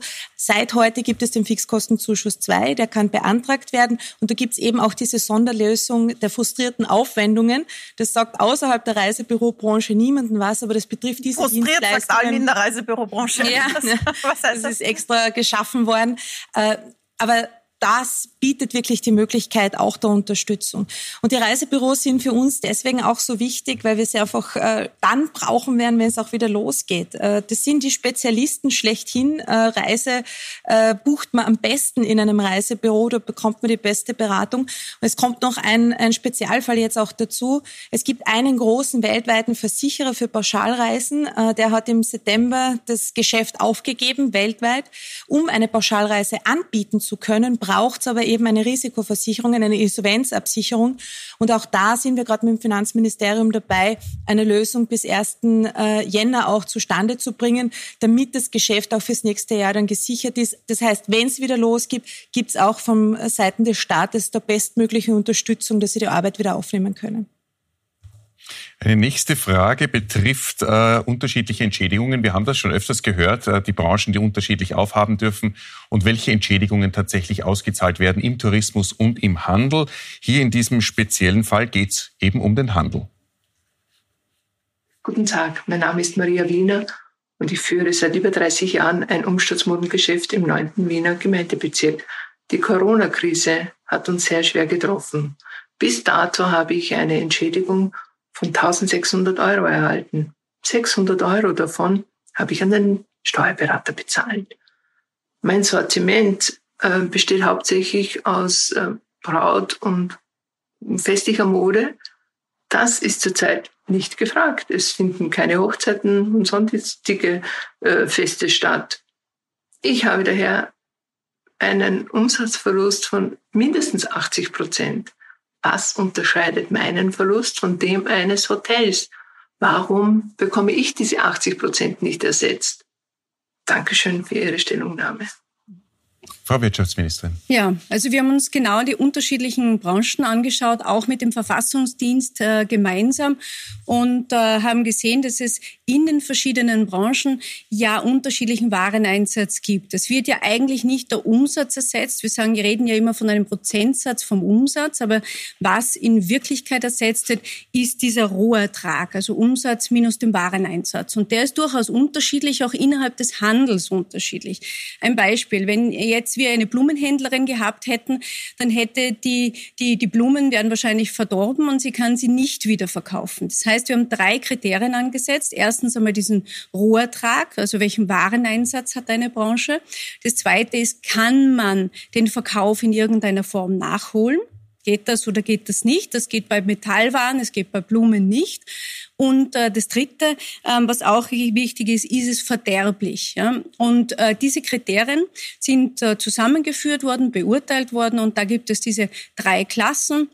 20, 40 und 60 Prozent des Umsatzes. Ein Beispiel, wer fällt in die 20 Prozent? Zum Beispiel ein Auto. Das werde ich nach den drei Wochen auch noch verkaufen können. Es wird nicht so einen hohen Wertverlust haben. Ich kann da auch mit meinen Kunden telefonisch, per Videokonferenz und digital in Kontakt bleiben. Die Blumenhändlerin, die wird ihre Blumen nicht mehr verkaufen können und 60 Prozent bekommen. Und das Thema Metall äh, waren zum Beispiel 40 Prozent. Äh, besonders für den Bekleidungsbereich, der sehr stark stark getroffen ist, gilt die 60 Prozent, also für Bekleidung und Schuhe.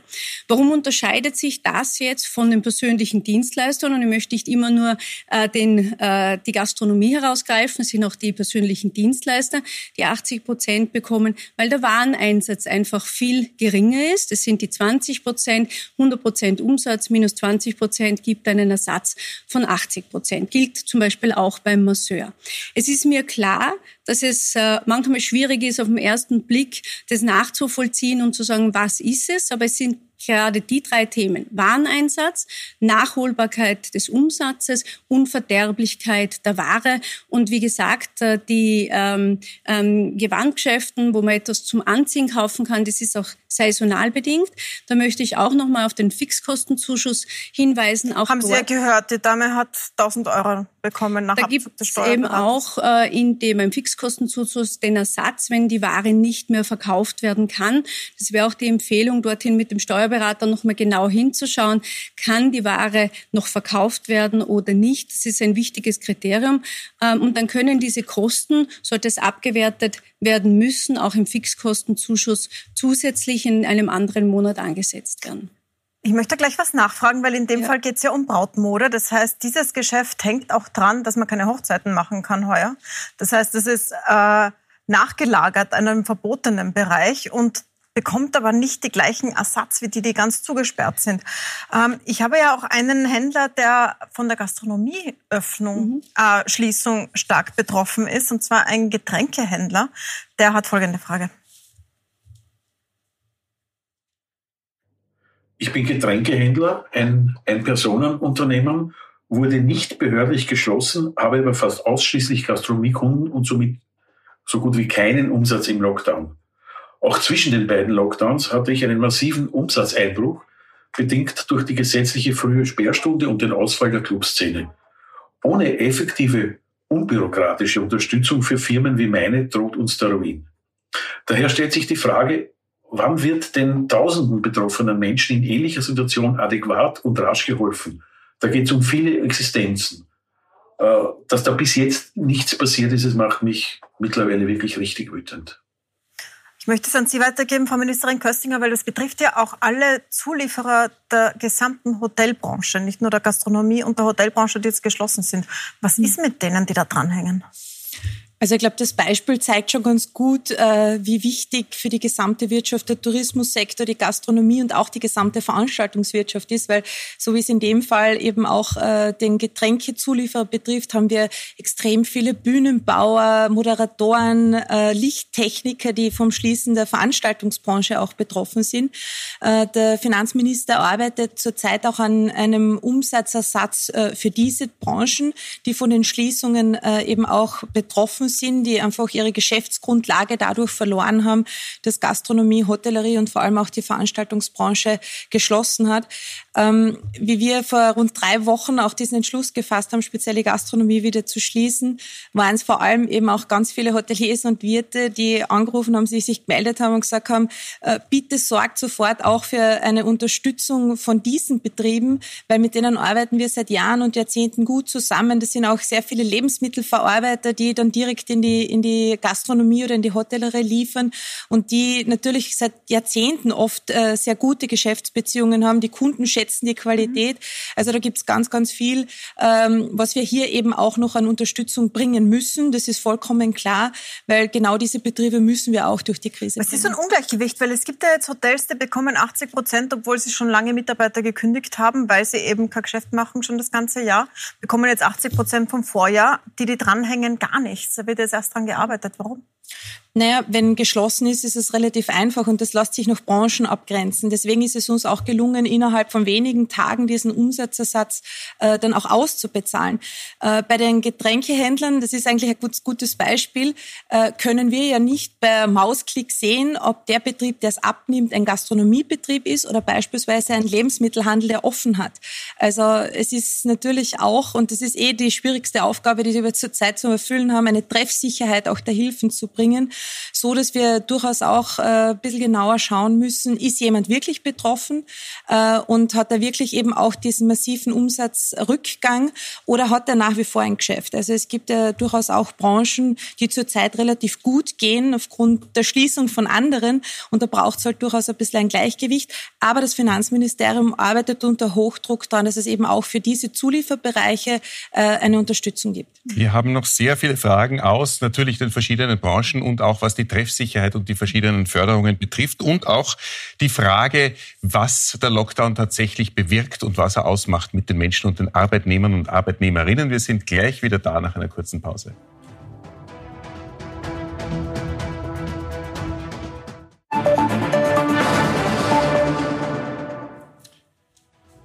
Wir sind zurück im Puls 4 Bürgerinnen und Bürgerforum mit den Fragen zum Wirtschaftslockdown. Und da kommen natürlich ganz viele Fragen aus der Eventbranche, aus der Veranstaltungsbranche. Die ist getroffen seit März eigentlich. Geht dann nichts mehr. Frau Köstinger, für Sie eine Frage. Hallo, mein Name ist Caro Weißenbacher und ich bin selbstständige PR- und Kommunikationsberaterin aus Wien. Meine spezielle Frage betrifft den leider schon fast toten Event- und Veranstaltungsbereich, der für viele meiner Kunden, deren Partner und Zulieferer mehr als überlebensnotwendig ist und in weiterer Folge natürlich auch für unsere Wirtschaft. Konkret geht es mir um das Testen der Gäste. Warum werden Betreiber und Veranstaltungen in dem Bereich von der Regierung wirklich komplett im Stich gelassen? Äh, es gibt mittlerweile viele Systeme, es gibt Schnelltests, und es gibt speziell auf Events zugeschnittene Testsysteme, die es erlauben, bequem zu Hause einen Test durchzuführen, um danach sicher einen Event besuchen zu können. Warum müssen die Veranstalter das aus eigener Tasche privat bezahlen? Wenn mit dem Geld, das ausgegeben und eingenommen wird, die Steuern eingenommen werden, die unseren Staat finanzieren. Danke. Wenn Sie überhaupt Veranstaltungen machen dürfen, was derzeit ja gar nicht der Fall ist. Aber könnte man äh, Tests zur Verfügung stellen, damit welche stattfinden können. Genau, das ist ein sehr wichtiges Thema, mit dem wir uns schon seit längerem auch, auch befassen. Zurzeit sind wir einfach in der extrem schwierigen Situation, dass die Infektionszahlen derartig durch die Decke gehen, dass vor allem eben auch PCR-Tests wirkliche Sicherheit bieten. Äh, ich sehe aber vor allem in den Massentests und Schnelltests eine riesengroße Chance, äh, vor allem auch für Veranstaltungen, für Kongresse, für Messen. Ähm, wir haben da schon mehrere Überlegungen, wie wir das dann eben auch für die nächsten Monate unterstützen können. Äh, wir haben ja gemeinsam als Bundesregierung auch einen Veranstalterschutz Bildschirm in Ausarbeitung. Ähm, Veranstaltungen brauchen oft mehrere Monate, um organisiert zu werden. Niemand kann wirklich sagen, wie die Corona-Situation im Februar, im April, im Juni sein wird. Wir wollen aber, dass die Veranstalterbranche wieder beginnt zu organisieren, dass Messen wieder organisiert werden, dass Kongresse wieder organisiert werden und unterstützen, äh, wenn es im Fall eben von Corona-bedingten Absagen oder Kapazitätsbeschränkungen dann auch zu Ausfällen kommt. Das heißt, wenn jemand im Jänner, Februar eine Veranstaltung hat, soll er sie weiter planen? Planen, weil Sie werden einspringen, wenn sie ausfällt? Genau, die nicht stornierbaren Kosten werden von äh, dem Veranstalter-Schutzschirm quasi getragen und bieten somit der Veranstaltungsbranche Sicherheit. Und das betrifft nicht nur quasi den einen äh, Messeveranstalter oder das eine Eventunternehmen, sondern vor allem eben auch die Zulieferbranche. Und das war uns sehr wichtig, eben auch dort eine, eine Perspektive zu geben, weil die kriegen ja dann die Aufträge und die hängen dann natürlich auch von den Stornierungen ab. Und das Zweite, und äh, da hat die Dame auf jeden Fall recht, mit Massentests, mit Schnelltests äh, wird es uns gelingen, eben auch das Risiko von einer Veranstaltung zu nehmen. Wir haben ein besonders gutes Beispiel vor wenigen Wochen gesehen. Das waren die Aufnahmeprüfungen der WU im Vienna Austria Center, wo diese Massentests zum ersten Mal auch so äh, zur Anwendung gekommen sind. Die sind keine hundertprozentige Sicherheit, aber sie filtern die Superspreader raus. Und damit kann man eben auch natürlich trotzdem unter Schutzauflagen größere Veranstaltungen organisieren. Das heißt, es wird schnell schon gehen. Man wird schon bald eine große Veranstaltung machen und am Eingang alle testen. Ja, schau, jetzt müssen wir mal mit den Infektionszahlen nach unten. Ich glaube, dass wir zurzeit einfach, was die Infektionen betrifft, zu hoch sind, ist jedem klar. Das ist auch der Grund, warum Hotellerie, Gastronomie und die Veranstaltungen geschlossen haben, weil es darum geht, die persönlichen Kontakte zu reduzieren. Die Infektionen passieren nicht bei den Veranstaltungen. Ich war selber beim ATP-Turnier wenige Tage bevor der erste Teil des Lockdowns gekommen ist. Bei einer Veranstaltung, die so organisiert ist, braucht man sich keine Sorgen machen, dass man sich infiziert. Aber wenn man sich dann eben danach oder davor wieder trifft, mit Bekannten trifft, wenn man eben mobil ist, dann ist die Infektionsgefahr halt eine sehr große. Und wie gesagt, die Veranstaltungsbranche, die Messen, die Kongresse sind für uns auch als Wirtschaftsstandort extrem wichtig. Es sind rund neun Milliarden Euro, die die an Wertschöpfung bringen. Es ist eine extrem große äh, Wertschöpfungskette auch. Also viele Zulieferbetriebe wie PR-Agenturen, wie Grafiker. Ähm, also das ist eine sehr weit gefasste Branche, wenn man so, so haben will. Mit Veranstalterschutzschirm, mit Massentests und hoffentlich eben auch mit einer Impfung, die es bald geben wird, wollen wir vor allem so Richtung Frühjahr wirklich auch wieder losstarten können. Eine Nachfrage zur Präzision, weil Sie sagen Veranstalterschutzschirm. Ab wann ist das gültig? Ab wann kann man eine Veranstaltung jetzt planen und fällt dann in diesen Schutzschirm? Also dieses Modell des Veranstalterschutzschirms ist einzigartig in Europa. Wir haben einfach versucht, etwas zu bauen, das äh, der Veranstaltungsbranche das Risiko nimmt. Äh, wir werden nächste Woche die EU-Notifizierung äh, haben und Ziel ist es, dass mit Jänner dann halt eben auch Planungen wieder vollzogen werden können. Aber wie gesagt, das entscheiden nicht nur wir alleine. Da gibt es natürlich auch noch die Abstimmung mit den Gesundheitsexperten und vor allem eben auch mit der EU-Kommission. Wir haben sehr viele Fragen, meine Damen und Herren, bekommen äh, von Ihnen äh, zu Hause, was die, was die Treffsicherheit des Lockdowns betrifft und die Treffsicherheit der Maßnahmen. Hören wir dazu eine Zusatzfrage an. Eine Überlegung zum kompletten Lockdown. Zwei Prozent aller Infektionen passieren in der Gastronomie, drei Prozent in den Schulen und acht Prozent im Handel. Aber 42 Prozent der Infektionen passieren in den Haushalten und eine aktuelle Zahl, ich glaube, sie kam gestern herein, 38 Prozent aller Covid-Toten sind in Pflegeheimen verstorben. Die Frage ist, schützt die Regierung die richtigen Personengruppen? Sind diese Komplettschließungen richtig?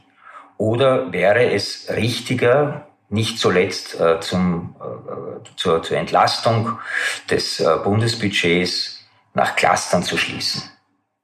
Frau Ministerin Schramböck, ist da zu viel geschlossen worden?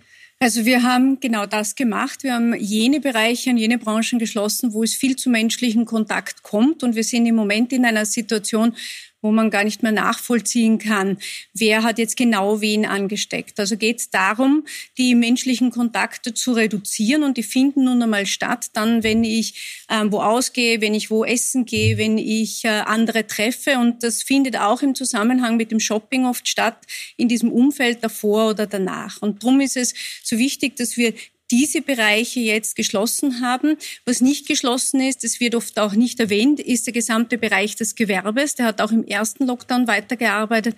Die Industrie, die Industriebetriebe arbeiten auch weiter, sogar jetzt im zweiten Lockdown besser als im ersten, weil die Lieferketten offen sind, die Grenzen weiter offen sind und äh, in Asien zum Beispiel die Nachfrage schon wieder am Steigen ist. Und äh, somit, wenn wir auf den gesamten Wirtschaftsstandort schauen und alle Unternehmen, die es so in Österreich gibt, war es uns immer wichtig, alle die bauen, alle die die Industrie sind, wo die Menschen auch nicht so nah zusammenarbeiten und nicht so viel Kundenkontakt ist, dass die weiterarbeiten können unter den entsprechenden Auflagen dass die anderen Branchen allerdings ähm, jetzt zusperren in diesem zweiten Lockdown. Und äh, aus meiner Sicht gab es da keine Alternative dazu. Natürlich ähm, sind alle zu schützen und in den Pflegeheimen gibt es jetzt äh, eigene Programme dafür, um äh, dort möglichst zu schützen. Für den Wirtschaftsstandort, für die Unternehmen hier blutet mir natürlich als Wirtschaftsministerin das Herz. Ich möchte das auch lieber anders sehen in diesem besonderen Jahr 2020. Ähm, aber es ist trotzdem wesentlich, dass hier wir die Anzahl der Kontakte verringern.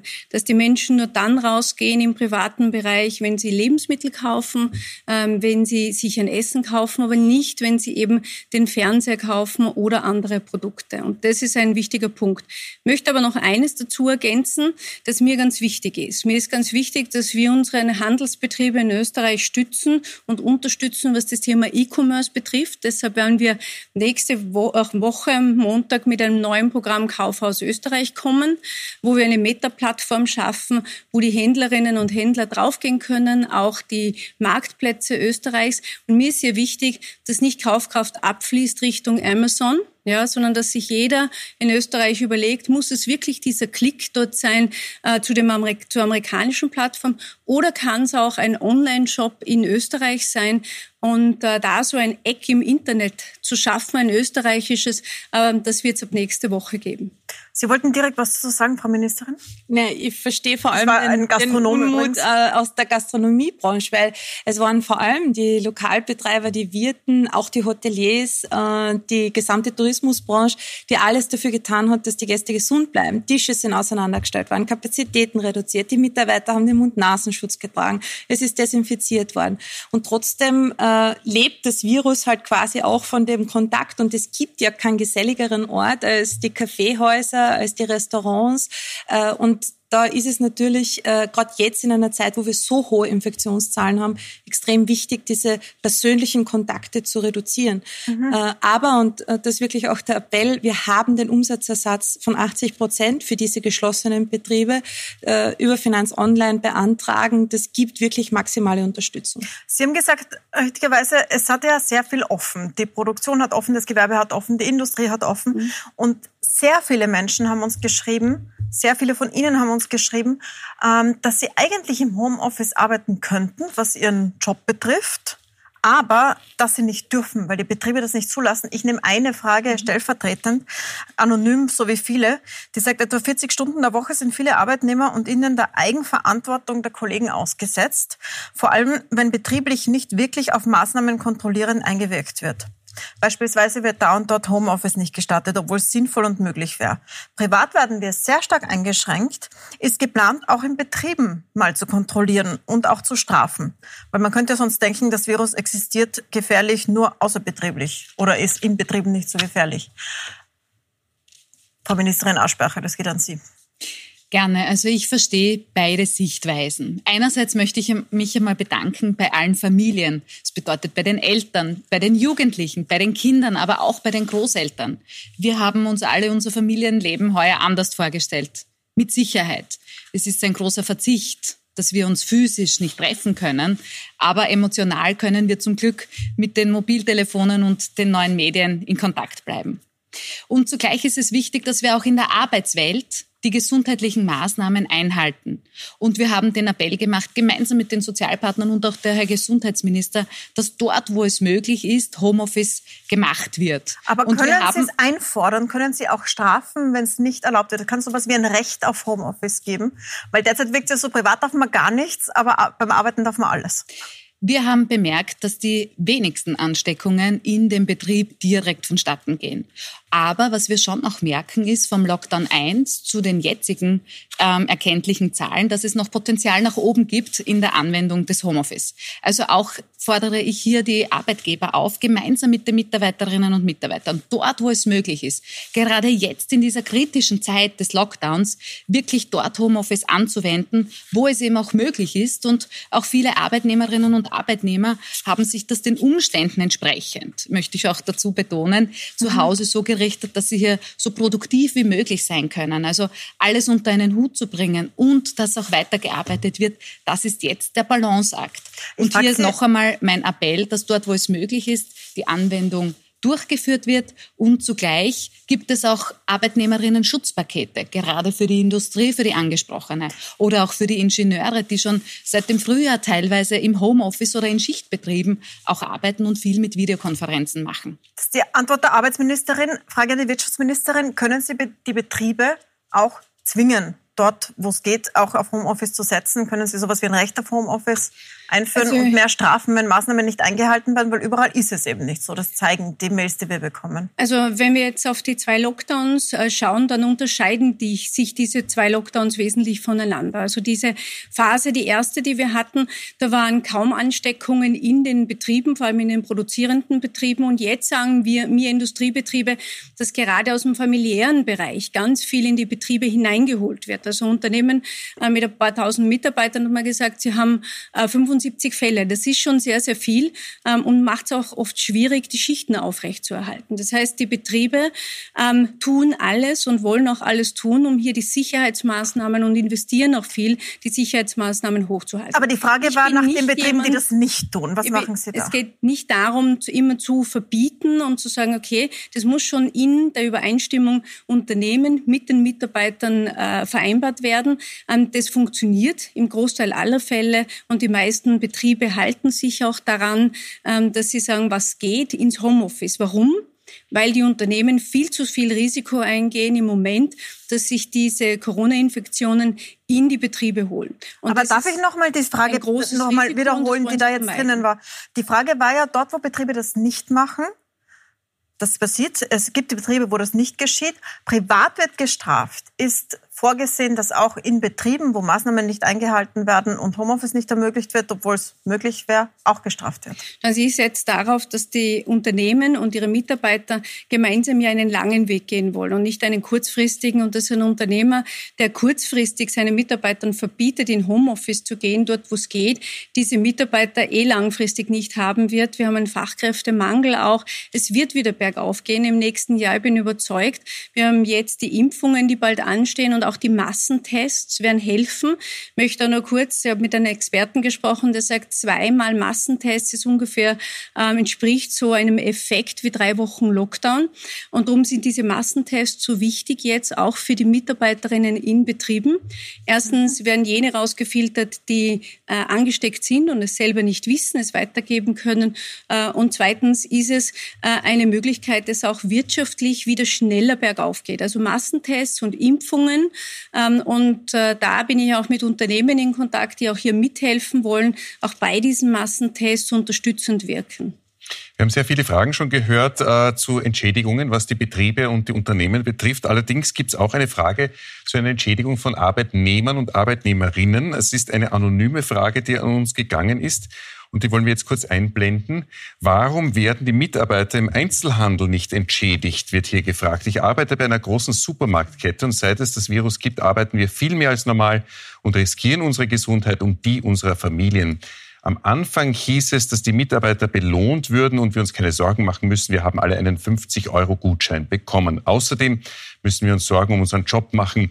Wenn wir die extra Arbeit nicht schnell genug erledigen, dann wird uns gedroht, dass es genug Leute gäbe, die unsere Arbeit auch machen würden, wird hier zugeschickt, wird uns zugeschickt. Frau Ministerin Aschbacher. Ja, die Mitarbeiterinnen und Mitarbeiter, besonders in den versorgungskritischen Bereichen, sogenannten versorgungskritischen Bereichen wie dem Lebensmitteleinzelhandel, leisten wirklich Großartiges. Und da äh, ziehe ich auch meinen Hut und möchte mich auch sehr herzlich bedanken, nicht nur in diesem Bereich, auch bei dem Reinigungspersonal, bei dem gesamten Pflege- und Gesundheitspersonal. Es ist wirklich Großartiges, was hier geleistet wird. Wir haben gemeinsam in der Bundesregierung beschlossen und da federführend der Herr Finanzminister, dass es den steuerfreien Bonus von heuer gibt. Und dementsprechend sind hier auch die Unternehmen, wie auch schon erwähnt, jetzt alle gemeinsam gefragt, dass wir diese Zeit so gut wie möglich überstehen. Und es gibt schon einige Vorreiter, die ihren Mitarbeiterinnen und Mitarbeitern genau heuer diese Prämie oder einen Bonus ausbezahlen für die Heldinnen und Helden unseres Alltags. Und da ist es wichtig, dass wir das auch wertschätzen. Und zugleich geht es schon auch darum, dass es natürlich Menschen gibt, die jetzt äh, auch aufgrund der Corona-Krise arbeitssuchend geworden sind. Und auch hier unterstützen wir oder auch all jene, die in Kurzarbeit sind, die besonders auch Familien haben und unverschuldet Einkommensverluste erlitten haben. Diese federn wir ab mit dem Familienhärtefonds, wo wir bereits über 88 Millionen ausbezahlt haben an rund 66.000 Familien. Ich möchte in die Zukunft kommen. Die nahe Zukunft ist der Winter. Und jetzt fragen sich natürlich alle, wird man im Winter Skifahren gehen? Kann man im Winter wegfahren? Ich möchte beginnen mit einer äh, Frage an Sie, Frau Köstinger, die ich gerne als Text einspielen möchte. Ähm, die äh, Dame sagt, ich würde gerne von Frau Köstinger wissen, wie Skiurlaub möglich sein kann, da ausgerechnet in den Hauptskigebieten in Vorarlberg, Tirol und Salzburg die Spitalskapazitäten bereits an ihre Grenzen stoßen, wo die Grippesaison noch nicht mal begonnen hat. Wird es einen Winterurlaub geben? Also ich glaube, so wie es heute schon mehrmals erwähnt worden ist, wir werden äh, erst wieder vollständig öffnen können, wenn die Infektionszahlen äh, es eben auch zulassen. Nur speziell für den Wintertourismus haben wir schon im September auch klare Spielregeln formuliert. Das ist sogar auch schon in eine Verordnung gegossen worden. Das ist ja leider bei uns im Tourismus, in der Gastronomie immer wieder auch ein Problem, äh, dass es oft sehr kurzfristig äh, dann eben auch zu Veränderungen kommt. Was den Wintertourismus betrifft, haben wir alles äh, de facto schon geregelt. Vor allem Après-Ski, so wie man es in der Vergangenheit aus Österreich kennt, wird es heuer auf keinen Fall geben. Äh, das Virus und intensives Feiern verträgt sich nicht. Aber Wintersport, äh, vor allem eben auch auf den Pisten, ähm, dem äh, steht eigentlich im Grunde nichts entgegen. Wir müssen jetzt aber vor allem einmal mit den Infektionszahlen nach unten kommen. In, wenn die Seilbahnbetreiber sagen, sie füllen die Seilbahnen eh nur zu 70 Prozent und das geht, dann sind es immer noch viele Menschen. Ist das in dieser Verordnung möglich? Also auch mit den Seilbahnbetreibern haben wir intensive Diskussionen geführt. Ähm, ich fahre selber äh, gerne mit der Straßenbahn und mit der, mit der U-Bahn. Die Situation ist vielfach keine andere als beispielsweise auch in den Seilbahnen. 85 Prozent der österreichischen Seilbahnen sind zudem offen, also haben auch keine Kabine, sondern man ist in der frischen Luft. Da gibt es de facto so gut wie kein Infektionsrisiko. Die neuralgischen Punkte sind meistens der Einstieg und der Ausstieg. Und da müssen einfach auch die Seilbahnbetreiber Sicherheitsvorkehrungen treffen. Aber, und das ist schon entscheidend, ähm, zurzeit ist es noch zu früh. Die Infektionszahlen sind massiv zu hoch, äh, um wirklich sagen zu können, wann, wann uns das dann auch gelingt, dass wir wieder vollständig öffnen können. Italien hat heute den Vorstoß gemacht, ein europaweites Verbot von Winterurlaub zu erlassen. Wäre das die ehrlichere Variante sozusagen? Ja, aus der Sicht äh, Italiens, der Vorstoß ist ja aus Frankreich gekommen, ist es durchaus auch mhm. verständlich. Äh, da macht der Wintertourismus nicht einmal 20 Prozent aus. Also ist jetzt weder als Arbeitsplatzmotor und Sicherheit noch als Wirtschaftsfaktor besonders relevant. Äh, für uns stehen auch die Gesundheitszahlen an oberster Stelle. Wir müssen mit den Infektionszahlen nach unten. Und wenn Wintertourismus wieder möglich ist, wenn das Öffnen der Gastronomie wieder möglich ist, dann natürlich auch unter Vorkehrungen, weil was wir uns alle nicht leisten können, ist, dass die Infektionszahlen dann wieder nach oben gehen. Also ich glaube, das ist auch äh, das Learning aus den letzten Wochen. Wie es gehen könnte und einen Vorschlag dazu und eine Frage habe ich nochmal bei Video.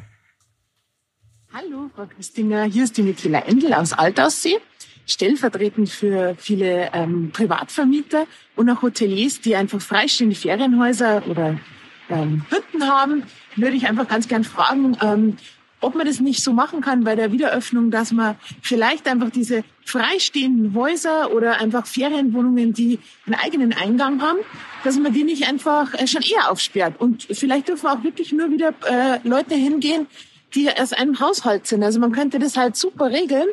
Ähm, und ich denke mal, das passiert, ist überhaupt keine Gefahr da, weil die Leute ja sowieso immer zusammen sind und ob sie da jetzt in einem Haus in Altaussee sind äh, oder äh, in ihrem eigenen Haus das wäre ja total egal. Also man würde einfach den Tourismus total unterstützen. Und ich würde mich halt freuen, wenn ihr dazu eine Antwort habt, wie man das in der Zukunft regeln kann. Weil ich denke halt, ähm, das sind dann schon zwei, zweierlei äh, Geschichten Hotel, wie wir auch am Berg haben, wo man es einfach versteht, wo viele Leute zusammenkommen aus verschiedenen ähm, Orten und äh, famili familiären Situationen, die sich immer treffen. Oder halt wirklich Häuser und ähm, äh, Wohnungen mit eigenem Eingang, die nichts mit dem Vermieter oder anderen ähm, Parteien äh, zu tun haben. Da würde ich mich freuen. Das wäre einfach logisch, wenn man das einfach ähm, vielleicht anders behandeln könnte. Ciao! Treue Fragestellerin Michaela Endel, bitte, Frau Köstinger. Ich glaube, das war ein perfektes Werbevideo für Alterssee. Also ich glaube, jeder sehnt sich nach Sonne und frischer Luft. Ähm, das ist tatsächlich etwas, was wir schon früher bei den, bei den Lockerungen auch diskutiert haben. Das Problem ist halt, sobald wir wieder öffnen, gibt es auch wieder Mobilität. Und das ist ja gerade eben die große Aufgabe, äh, wenn wir alle Kontakte reduzieren müssen, dass man halt dann eben auch dort bleibt, wo man halt äh, mit dem Hauptwohnsitz äh, wohnhaft ist und wirklich nur Personen hilft, die es ganz dringend dringend auch brauchen, um die Infektionskette zu durchbrechen. Also ich verstehe auf jeden Fall das Anliegen. Äh, wir werden uns das auch genau anschauen. Es ist ja zum Teil auch sehr schwierig, das äh, dann auch aufzulösen, weil viele Betriebe eben auch Mischformen haben. Ähm, also das, man, man erwartet von uns ja immer, dass wir einfache äh, Regelungen treffen. Das ist halt in der Praxis nicht immer ganz so einfach. Zur Präzisierung, das wird, wenn es kommt, die Öffnung auf jeden Fall zugleich mit Hotels, mit Pensionen, Frühstückspensionen sein. Wir werden, äh, wir werden äh, ähnliche Schritte und Öffnungsschritte setzen wie im Frühjahr. Wir sind gerade dabei, mit dem Gesundheitsminister das intensiver auch zu diskutieren, ob wann der richtige Zeitpunkt ist, das zu tun, äh, weil wir sind nach wie vor mit den Infektionszahlen sehr hoch. Also wir brauchen da keine Illusion haben. Wir müssen einfach die Kontakte reduzieren und schauen, dass wir diese Infektionsketten auch durchbrechen. Aber es wird auf jeden Fall dann halt eben auch ein, ein stufenweises Öffnen geben müssen. Und trotzdem gibt es die Frage, was ist denn nach diesem Lockdown, der jetzt mal zumindest für die Schulen und für den Handel für den 7.12. terminisiert ist? Da gibt es eine Frage, die vielleicht äh, Sie alle drei betrifft. Mein Name ist Katharina Zoberg und ich bin freischaffende Katharin. Die Sorgen, die ich mir mache derzeit ist, wie geht es nach dem harten Lockdown weiter? Wir haben gesehen, wie am letzten Tag vor dem Lockdown die Geschäfte um die Mailverstraße gestürmt worden sind und ich möchte nicht wissen, wie viele Corona-Infektionen sich daraus ergeben haben. Und bisher habe ich von der Regierung aber auch nicht gehört, wie es weitergeht. Öffnen die Schulen, öffnet der Handel, gehen wir in einen weiteren Lockdown. Aber was tun oder wird konkret getan werden, damit wir diese Szenen, die wir gesehen haben, verhindert werden? Danke. Frau Wirtschaftsministerin, ja. vielleicht fange ich bei Ihnen an. Es wird dann bummvoll sein mit einem Schlag am 7.12. und dann geht es wieder bergauf? Naja, das ist genau das, wo wir jetzt uns zusammensetzen und auch reden und mit vielen Expertinnen und Experten, sowohl von der gesundheitlichen Seite als auch von der wirtschaftlichen Seite, auch mit den Sozialpartnern sprechen. Wie gehen wir um mit dieser Zeit, wie es richtig angesprochen wurde, nach dem zweiten Lockdown? Was können wir tun, um zum Beispiel Kundenströme zu entzerren? Was ist möglich? Welche Vorschläge gibt es hier ähm, von den Sozialpartnern auf der einen Seite? Ähm, und vor allem, was ist auch möglich? Was kann man wieder tun und was kann man noch nicht zulassen, abhängig eben von den Infektionszahlen. Und das, glaube ich, ist der Schlüssel.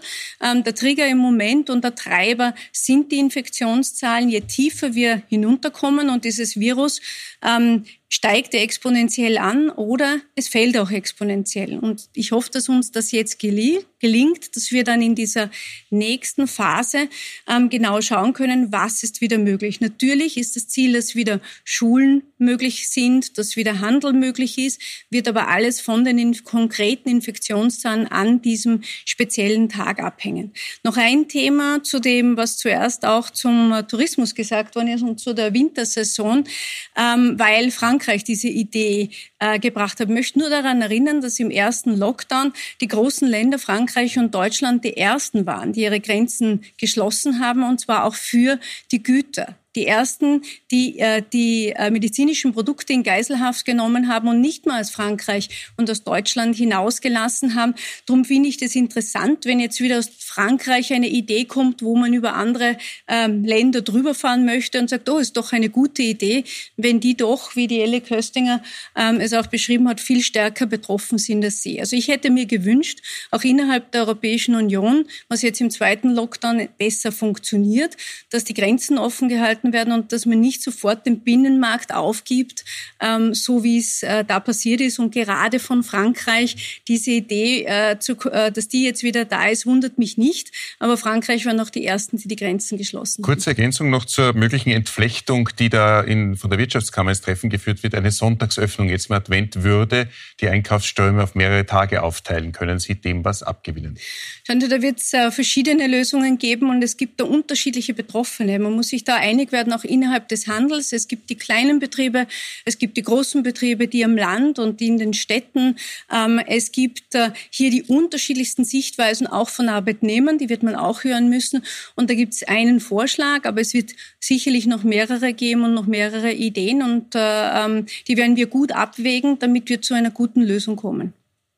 Ministerin? Vielleicht nur ergänzend, weil die Frage auch war, was ist äh, das Konzept und die Überlegung nach dem Lockdown?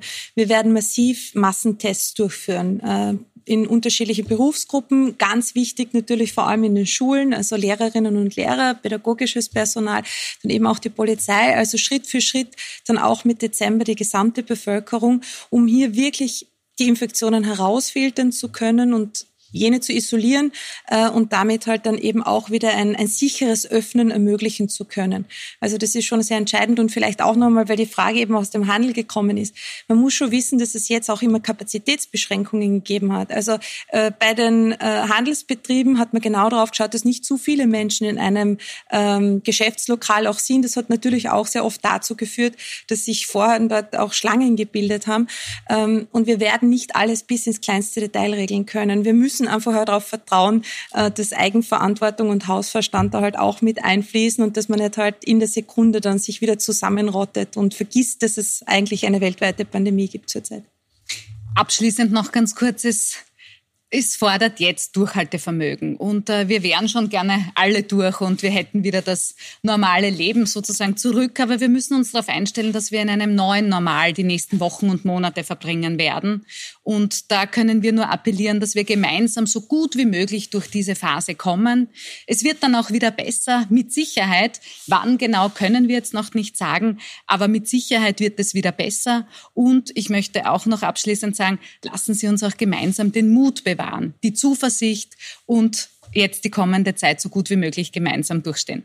Das ist ein persönlicher Abschluss. Ich danke Ihnen sehr, sehr herzlich, Frau Ministerin Aschbacher, Frau Ministerin Schramberg, Frau Ministerin Köstinger. Danke Und. Ihnen danken wir sehr für die vielen, vielen Fragen, die Sie geschickt haben. Sie können das natürlich weitermachen. Wir werden weiter solche Bürger- und Bürgerinnenforen veranstalten und die Regierung mit Ihren Fragen konfrontieren. Schicken Sie Ihre Frage an bürgerforum.puls4.com.